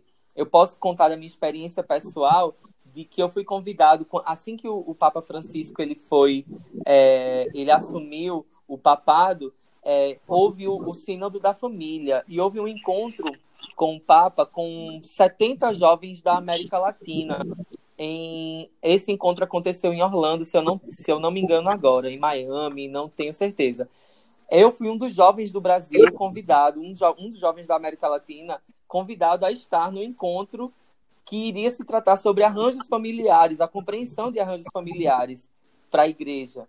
E aí eu participo desse movimento internacional desde 2010 e, e assim, eu me questionei por que eu, né, homossexual, estou sendo convidado para um encontro tão importante. E aí eu questionei a organização, por que eu estou sendo convidado para um encontro como esse que vai tratar de família e um encontro com o Papa, que o Papa iria ouvir 70, 80 jovens da América Latina. E aí a, minha, a resposta que a organização desse encontro me deu foi: queremos saber para você e queremos que também o Santo Papa ouça do seu ponto de vista qual é a perspectiva de família. E mesmo não tendo. Pronto, é esse abertura ao diálogo que é a hum. novidade do nosso Papa. Pois é, e aí assim, e aí o que é que acontece? E mesmo eu não tendo conseguido ir por questões de visto para os Estados Unidos e toda aquela questão, eu tentei ir, mas não consegui. É, mesmo não, não, sabe, não tendo esse contato com o Papa nesse momento, eu percebi que existe um movimento que me coloca como protagonista.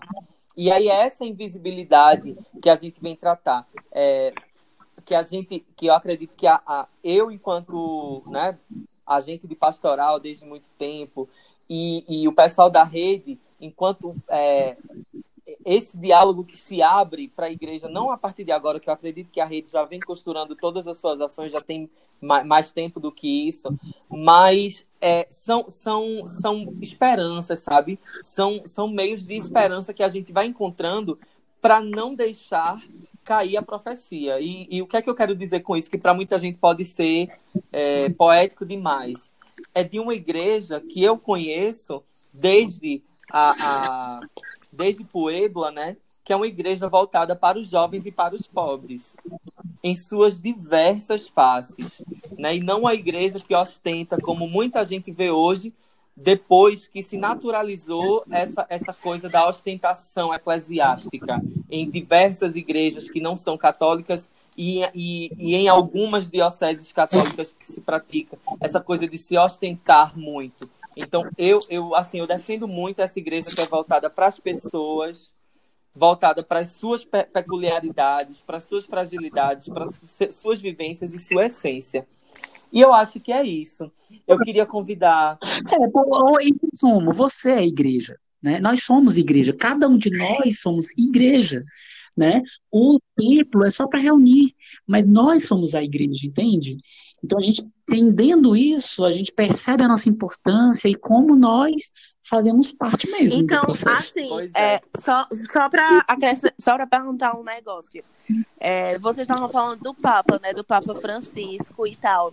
E aí eu queria saber, na, na visão de vocês, é, eu entendo que o Papa Francisco ele foi um, um homem importante, ele foi um homem que, querendo ou não, nos dá ouvidos e, e, tipo, abriu esse diálogo. Mas aí eu queria saber, de verdade, assim, sejam sinceros, vocês acham que é, ele vai, tipo, alterar a igreja ou vocês acham que é um negócio que ainda tem uma caminhada pela frente?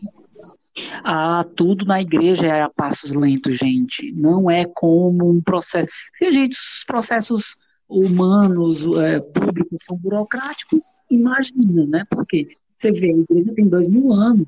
Muita coisa mudou séculos e séculos depois. Então, nossa luta de hoje, ela pode ter resultado daqui a 200 anos, gente. Então, é, colher, é, é lançar semente não esperar o fruto, não.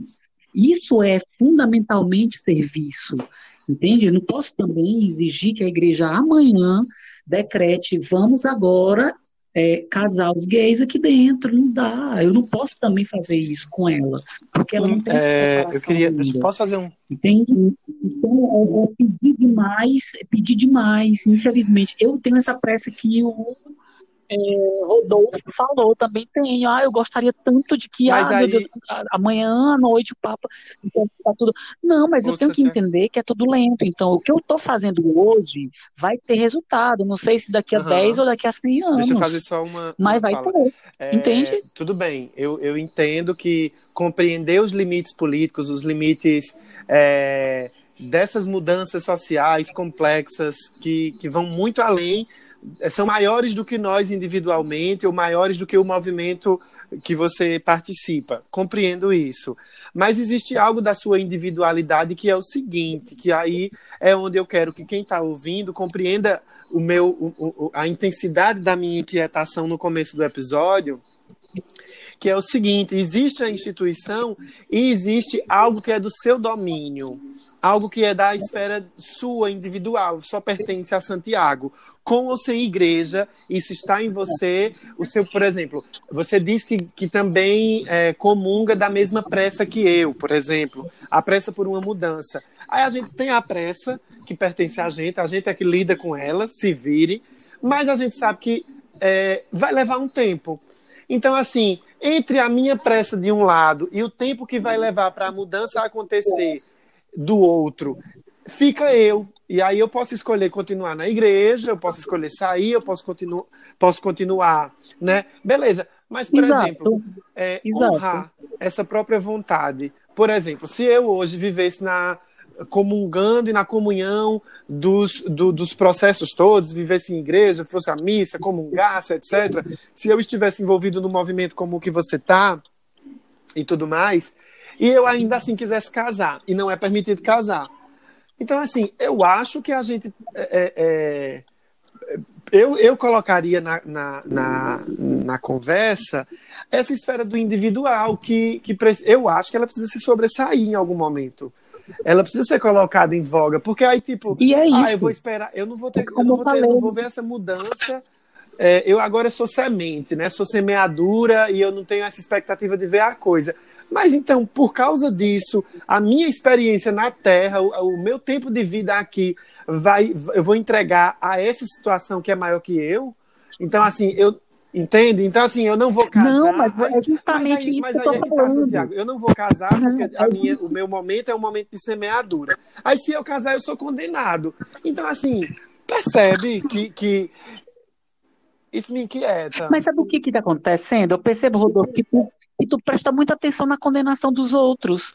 Não, Você não vai viver nunca não. em paz assim, né? Na igreja e fora Não. dela. Então, assim, eu tô. é, eu vou casar, sim, mas quem me condenar dentro da igreja, sinto muito, vai crescer. Mas eu, mas eu, me não vou casei numa. Mas eu. Por que mas que eu me importo? supostamente, Eu desculpa te interromper. Eu não tô, eu não tô querendo focar no, no- na coisa do condenatório. Eu tô querendo colocar o condenatório no jogo, porque ele pertence ao jogo, independente de eu querer vê-lo ou não. Mas veja, É, Sim, sim. eu tô no momento de semeadura por uma mudança. Não vou ver essa mudança em 200 anos. Meus tataranetos aqui vão ver. Beleza. Mas eu não tô vivendo agora, sabe? Então, assim, aí eu tô vivendo agora, é contraditório, porque aí eu também quero me casar, por exemplo, supostamente, e aí eu decido me casar. Aí, beleza. Só que é uma fantasia, porque a, a coisa toda não aprova. Não é o irmão do meu lado, é uma fantasia. Eu acho, aí assim, é isso que para mim soa contraditório, para além do que é do outro, mas seria contraditório para mim, entende? E aí eu digo, não, então eu abro Eu da entendo, parada. entendo.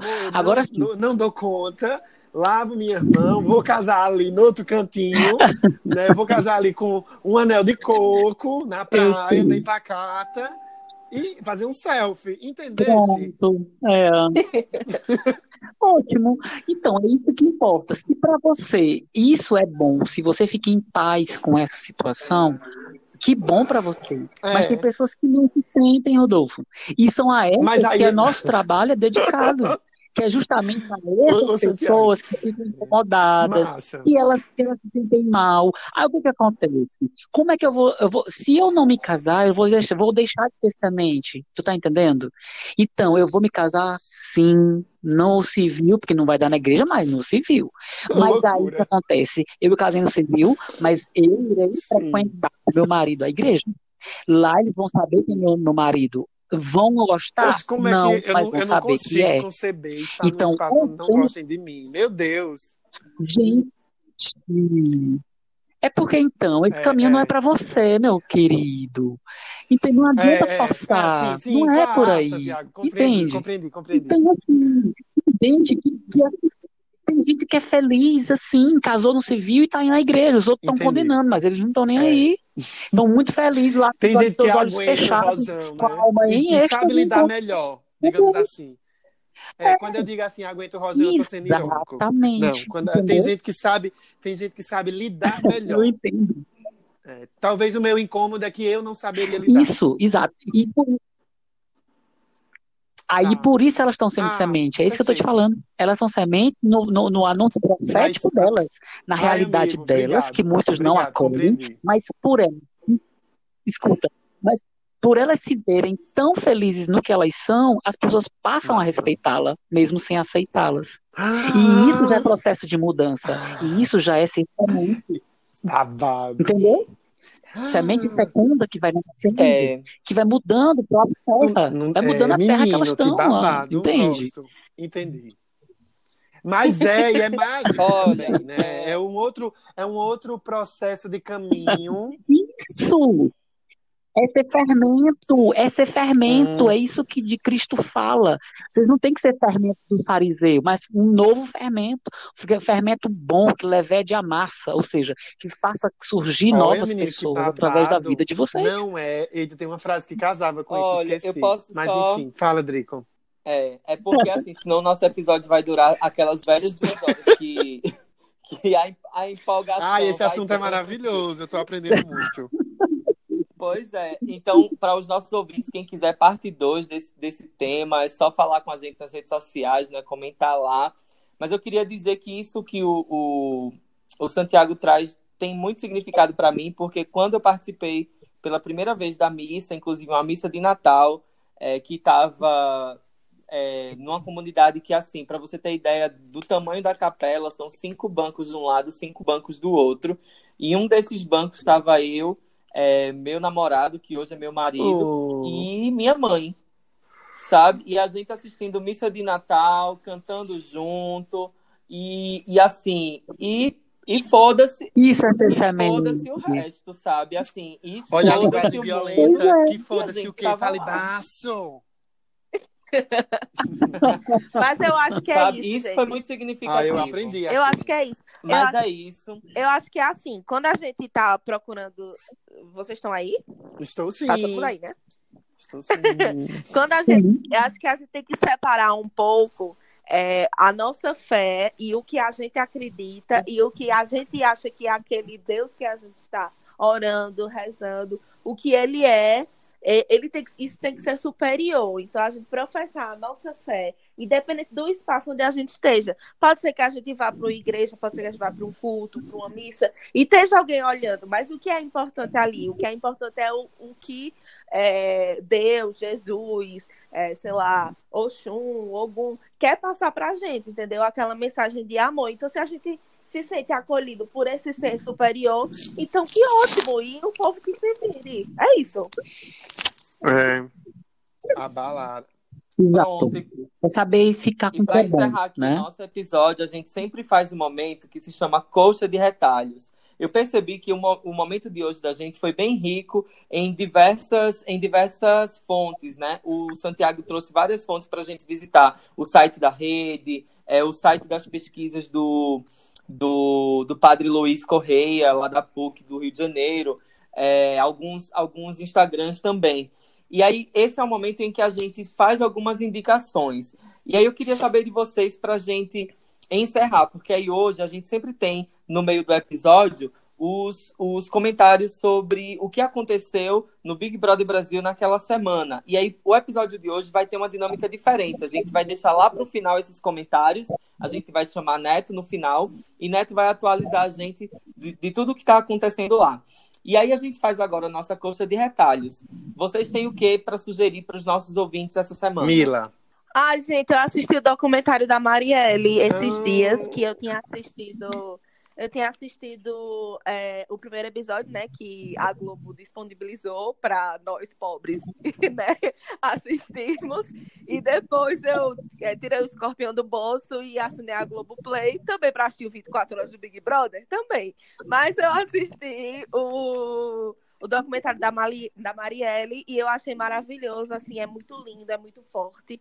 E é incrível, é uma história, assim, impressionante. E até hoje eu pergunto, né, minha gente, quem mandou matar Marielle Franco? Então essa é a minha indicação para essa Mila. semana, caso... Tô pensando em entrar tenha- nesse esquema dos 30 dias aí, amiga, para 30 dias free, para consumir esse Não, amigo. A Globo, a Globo só são sete, não é nem 30.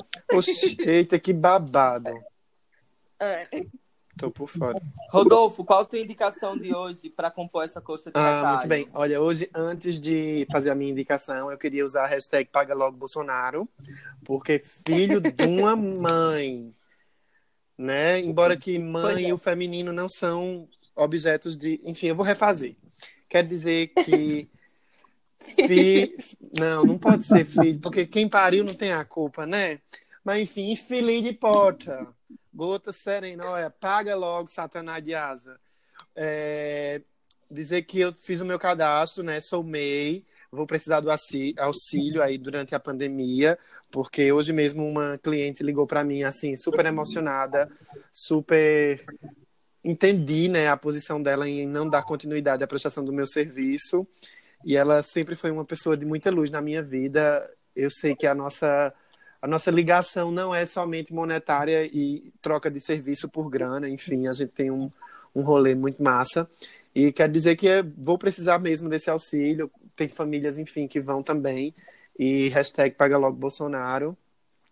Satanás. E a minha indicação é, sabe o quê? Tenho ouvido muito na, na quarentena o Confessions on the Dance Floor, que é um, um disco da Madonna, que não é recente, é de 2005. Tem 12 músicas maravilhosas e quero indicar que vocês voltem a ouvir esse álbum, porque ele é incrível, maravilhoso, maravilhoso, maravilhoso, maravilhoso, maravilhoso, maravilhoso. Se não me interromper, eu vou ficar dizendo isso até o final. Maravilhoso, maravilhoso, maravilhoso, maravilhoso, maravilhoso, maravilhoso, maravilhoso. Vou interromper, né? Vai. Ó, a minha indicação de hoje, antes da indicação de Santiago, é que é um site. Eu espero que vocês visitem o site www.pjmp.org.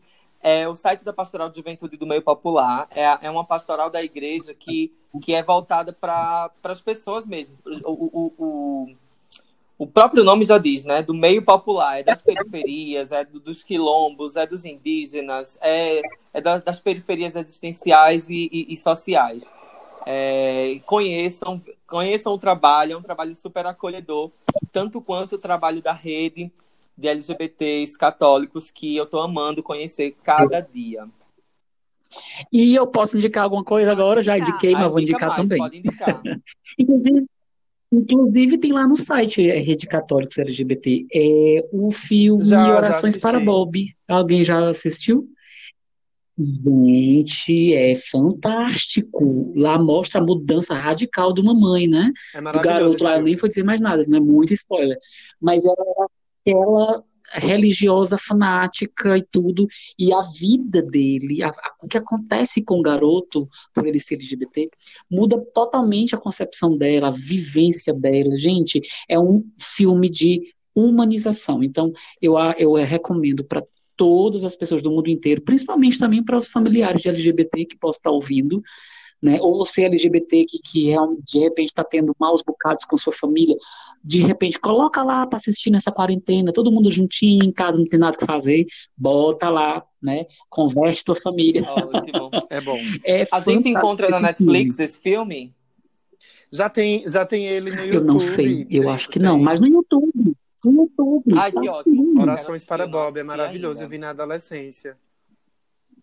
Muito, Ótimo. muito bom. Então, no mais, Muito bom. eu queria agradecer demais a Santiago por ter aceitado o nosso convite, de vir aqui dialogar com a gente sobre assuntos tão pertinentes. Eu fui lá, busquei o povo lá no, no Instagram da rede, aí acabei conhecendo o Bruno também, que ele é vice-coordenador nacional.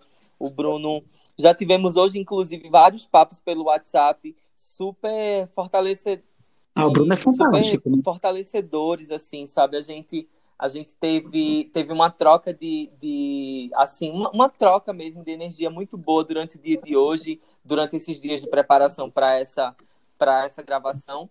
É, e aí, nesse, nesses agradecimentos, eu quero, assim, dar esse abraço virtual, já que a gente não pode dar os abraços é, físicos no momento, pedir para que todo mundo fique em casa e dizer ao, ao Santiago que fique à vontade para voltar quando quiser. E quando tiver de passagem por Caruaru e essa pandemia tiver chegado ao fim, venha nos visitar, venha nos dar um abraço físico. Com certeza, com certeza. Ah, isso é um prazer. Muito obrigado. Agradeço muito o convite, o acolhimento. Vocês são muito afetuosos, muito dados. Eu amei Elas são gratuitas no rolê, elas estão de graça. Não sei se vocês- Eu não sei se vocês entendem esse termo que a Não, gente a aqui gente- fala super A demais, gente né? não entende, mas Ah, o fulano é muito que a intenção dado. é Não sei boa e se vocês- saudável. A gente se faz de doido e segue o bonde. Gente, é tudo Nordeste, né? Então acho que dá para entender sim.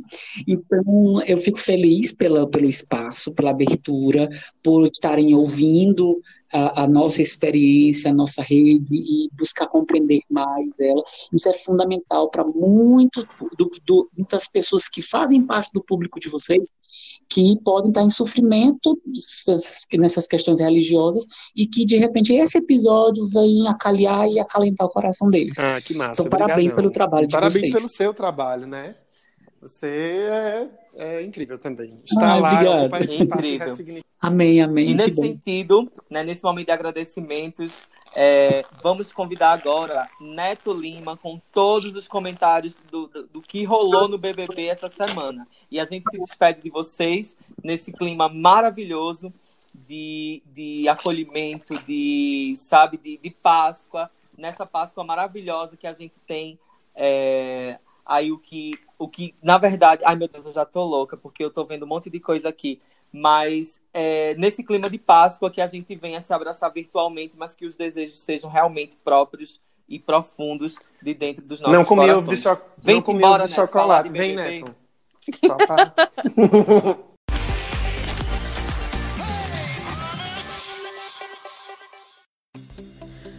Oi, mongos e mongas, monas e manas. Oi, Camila, Rodolfo e Drico, como é que vocês estão? Espero que estejam bem. Aqui é Neto Lima, falando mais uma vez sobre Big Brother Brasil. Amigas, estamos na fase final do programa, como eu já tinha avisado no último é, episódio do Song Among Us.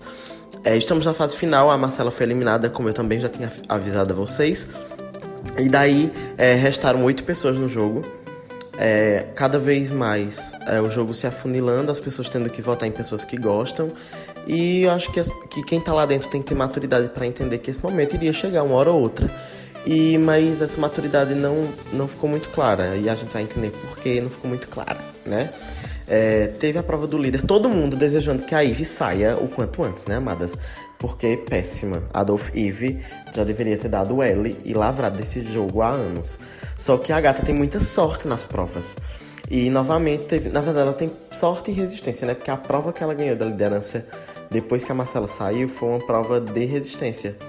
É, e ela se tornou a líder, e todo mundo achando que, ela, que era ela que ia vazar dessa vez, né, amigas? Mas não rolou. E aí, não tá tendo mais prova do anjo, as provas do anjo acabaram, agora é só liderança e paredão, liderança e paredão. E um atrás do outro, como eu falei para vocês, é, agora na reta final tem que ter uma acelerada na, nos paredões, porque é, não tem mais prazo pro jogo acontecer, então tem que correr, né, para conseguir dar tempo das dinâmicas acontecerem. Daí, depois da eliminação da, da Marcela, começou uma prova do líder de resistência. Ivy ganhou essa liderança, deixando todo mundo putíssimo aqui fora. O Twitter inteiro revoltado. Que é, as torcidas, todas as torcidas se unem em um único propósito: eliminar a Ivy. né? Todas as torcidas.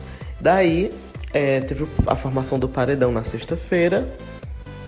É, que a prova do líder foi na, na quinta, depois da eliminação da Marcela. Daí, com a Ivy sendo líder, todo mundo esperava que ela fosse botar o Babu, né, mano? Porque ela vota no Babu desde o começo do programa e, enfim, a gente, todo mundo achava, inclusive as pessoas lá dentro achavam que ela ia votar no Babu. Mas aí a Ivy pensou direitinho, viu que o Babu já tinha votado de sete, voltado de sete paredões e disse: Eu não vou arriscar, né? Botar ele, talvez a torcida dele goste muito dele e me deteste se eu colocar ele, talvez eu vire alvo. Então eu não vou. Só que broca porque já é alvo há anos, né, amiga? Tu vem votando o tempo inteiro. Aí tu é líder, não quer votar. Soa falsidade. E ela foi e votou na Thelma. É, que, assim, eu imaginava que fosse a segunda opção dela, não a primeira. achei que ela ia votar no Babu. E isso surpreendeu todo mundo na casa. Então, no momento que as pessoas estavam já com a cabeça feita de quem iria votar, porque achavam que a Ivy ia mandar a, o Babu, na hora que ela mandou a Thelma, todo mundo ficou sem saber meio em quem ia ali, né? Em quem votar. Só que aí o que aconteceu? É, a Flyslane recebeu a maior quantidade de votos, recebeu três votos, foi pro paredão. Isso eu já esperava. E aí iam os dois mais votados, né? Flyslane e o segundo mais votado. Só que aí teve um empate quádruplo, amadas. Empatou Babu, Gisele, Manu e Rafa. Todos receberam um voto. E aí a coube pra Ivy desempatar, né, gente? Ela disse que não queria votar no Babu, mas teve que votar na hora desse desempate. Então, assim, é, Ivy mandou o Babu e a Thelma pro paredão. E, amigas, a Ivy, competente do jeito que é, não tirou nenhum, porque a eliminada foi a Flyslane, né? Eu até achei que a Flyslane ia sair numa atitude bem soberba da casa, mas não, ela saiu bem tranquila, agradecendo todo mundo, dizendo que aquilo era um jogo, que aqui fora tava tudo resolvido. Achei a Flyslane bem evoluída nesse momento, né? É, daí passou a semana, ou passou a semana o quê? Que agora é uma, uma coisa atrás da outra, né, amados? Só que aí depois que a Flyslane saiu, é, teve prova do líder de novo no domingo. A Flyslane foi eliminada no domingo e já teve prova do líder logo em seguida, assim.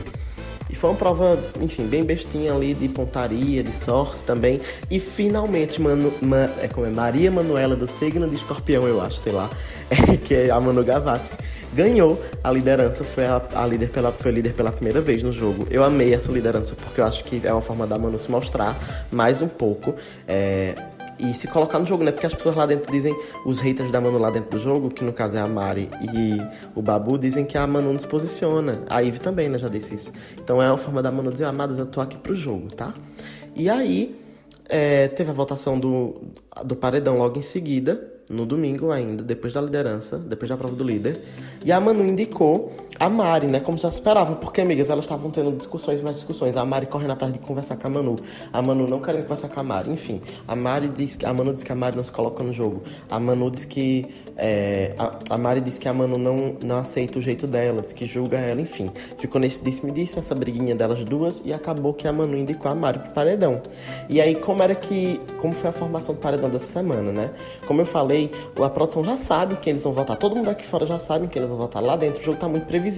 Então eles precisam arrumar uma forma das, das pessoas se votarem entre si, é, é, os amigos se votarem entre si, para dar aquela aquecida no jogo, senão fica um jogo morto. E a gente não quer isso, né, amigas? Quanto, ainda mais em quarentena, a gente quer ver o circo pegar fogo. E aí, é, a, a Thiago Leifert pediu pra Manu dividir o, a, turma lá, né, o resto da casa, entre VIP e Xepa. E aí, quem era do grupo VIP votava no grupo VIP, quem era do grupo Shepa votava no grupo Shepa. Ela dividiu no VIP Man, é, Mari, Mari não, Rafa, Thelma e Babu na Xepa, ou no VIP. E na Xepa ela botou a Mari, a Gisele e a Ive. Só que como a Mari já tinha sido indicada pela, pela própria Manu, só podiam votar, o, o grupo Xepa ali só podia votar em, Man, em, em Gisele e em Ive.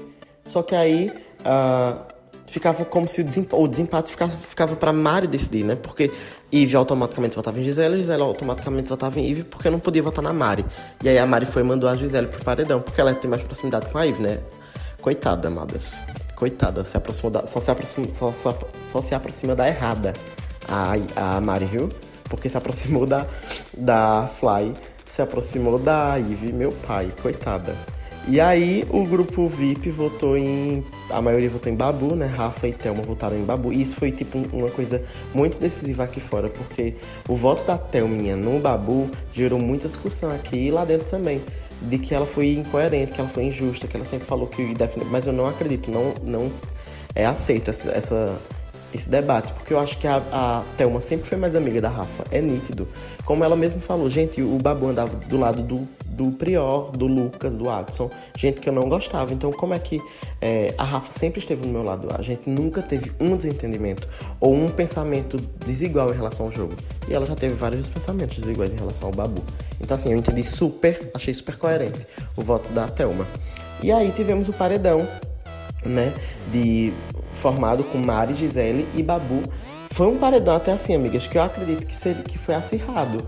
Porque Babu vinha ficando em todos os paredões ali em terceiro lugar, em terceiro lugar, recebendo 0, não sei quantos por cento dos votos. E talvez essa discussãozinha que ele teve com a Thelma, porque ele não aceitou muito bem não, o voto da Thelma nele não, tenha prejudicado ele um pouco porque ele recebeu 40 e poucos por cento dos votos nesse paredão que eliminou a Gisele, né, gente? Gisele saiu nesse paredão contra a Mari e o Babu, a gente esperava também que ela saísse, mas não que fosse uma porcentagem tão baixa. A Gisele saiu com 54%, e Babu recebeu 41%. Então, assim, Babu que vinha tendo porcentagens baixas, teve uma porcentagem muito alta nesse paredão. Então é a gente ficar de olho para ver se nos próximos paredões, que o Babu com certeza deve ir também, se acontecerá isso dele continuar nessa crescente, né? E se continuar, eu acho que ele perde para Manu e para Rafa no paredão. Espero que perca, porque eu quero que o Manu Rafa ganhe. Ou Manu Rafa ou Thelma ganhe. Mas meu primeiro lugar é Thelma, meu segundo lugar é Rafa e meu terceiro talvez Manu, não sei. Meu top 3 é esse. Tinha Babu, mas não tem mais. Agora. Não sei. O que vocês acham? Me contem vocês. Gente, isso foi mais, isso foi mais uma contribuição do meu do meu resumo do Big Brother Brasil para vocês. Espero que vocês tenham gostado e até semana que vem, com mais um pouquinho. A gente vai estar mais próximo da final, hein? Aí a final foi, foi adiada quatro dias, achei chiquérrimo isso.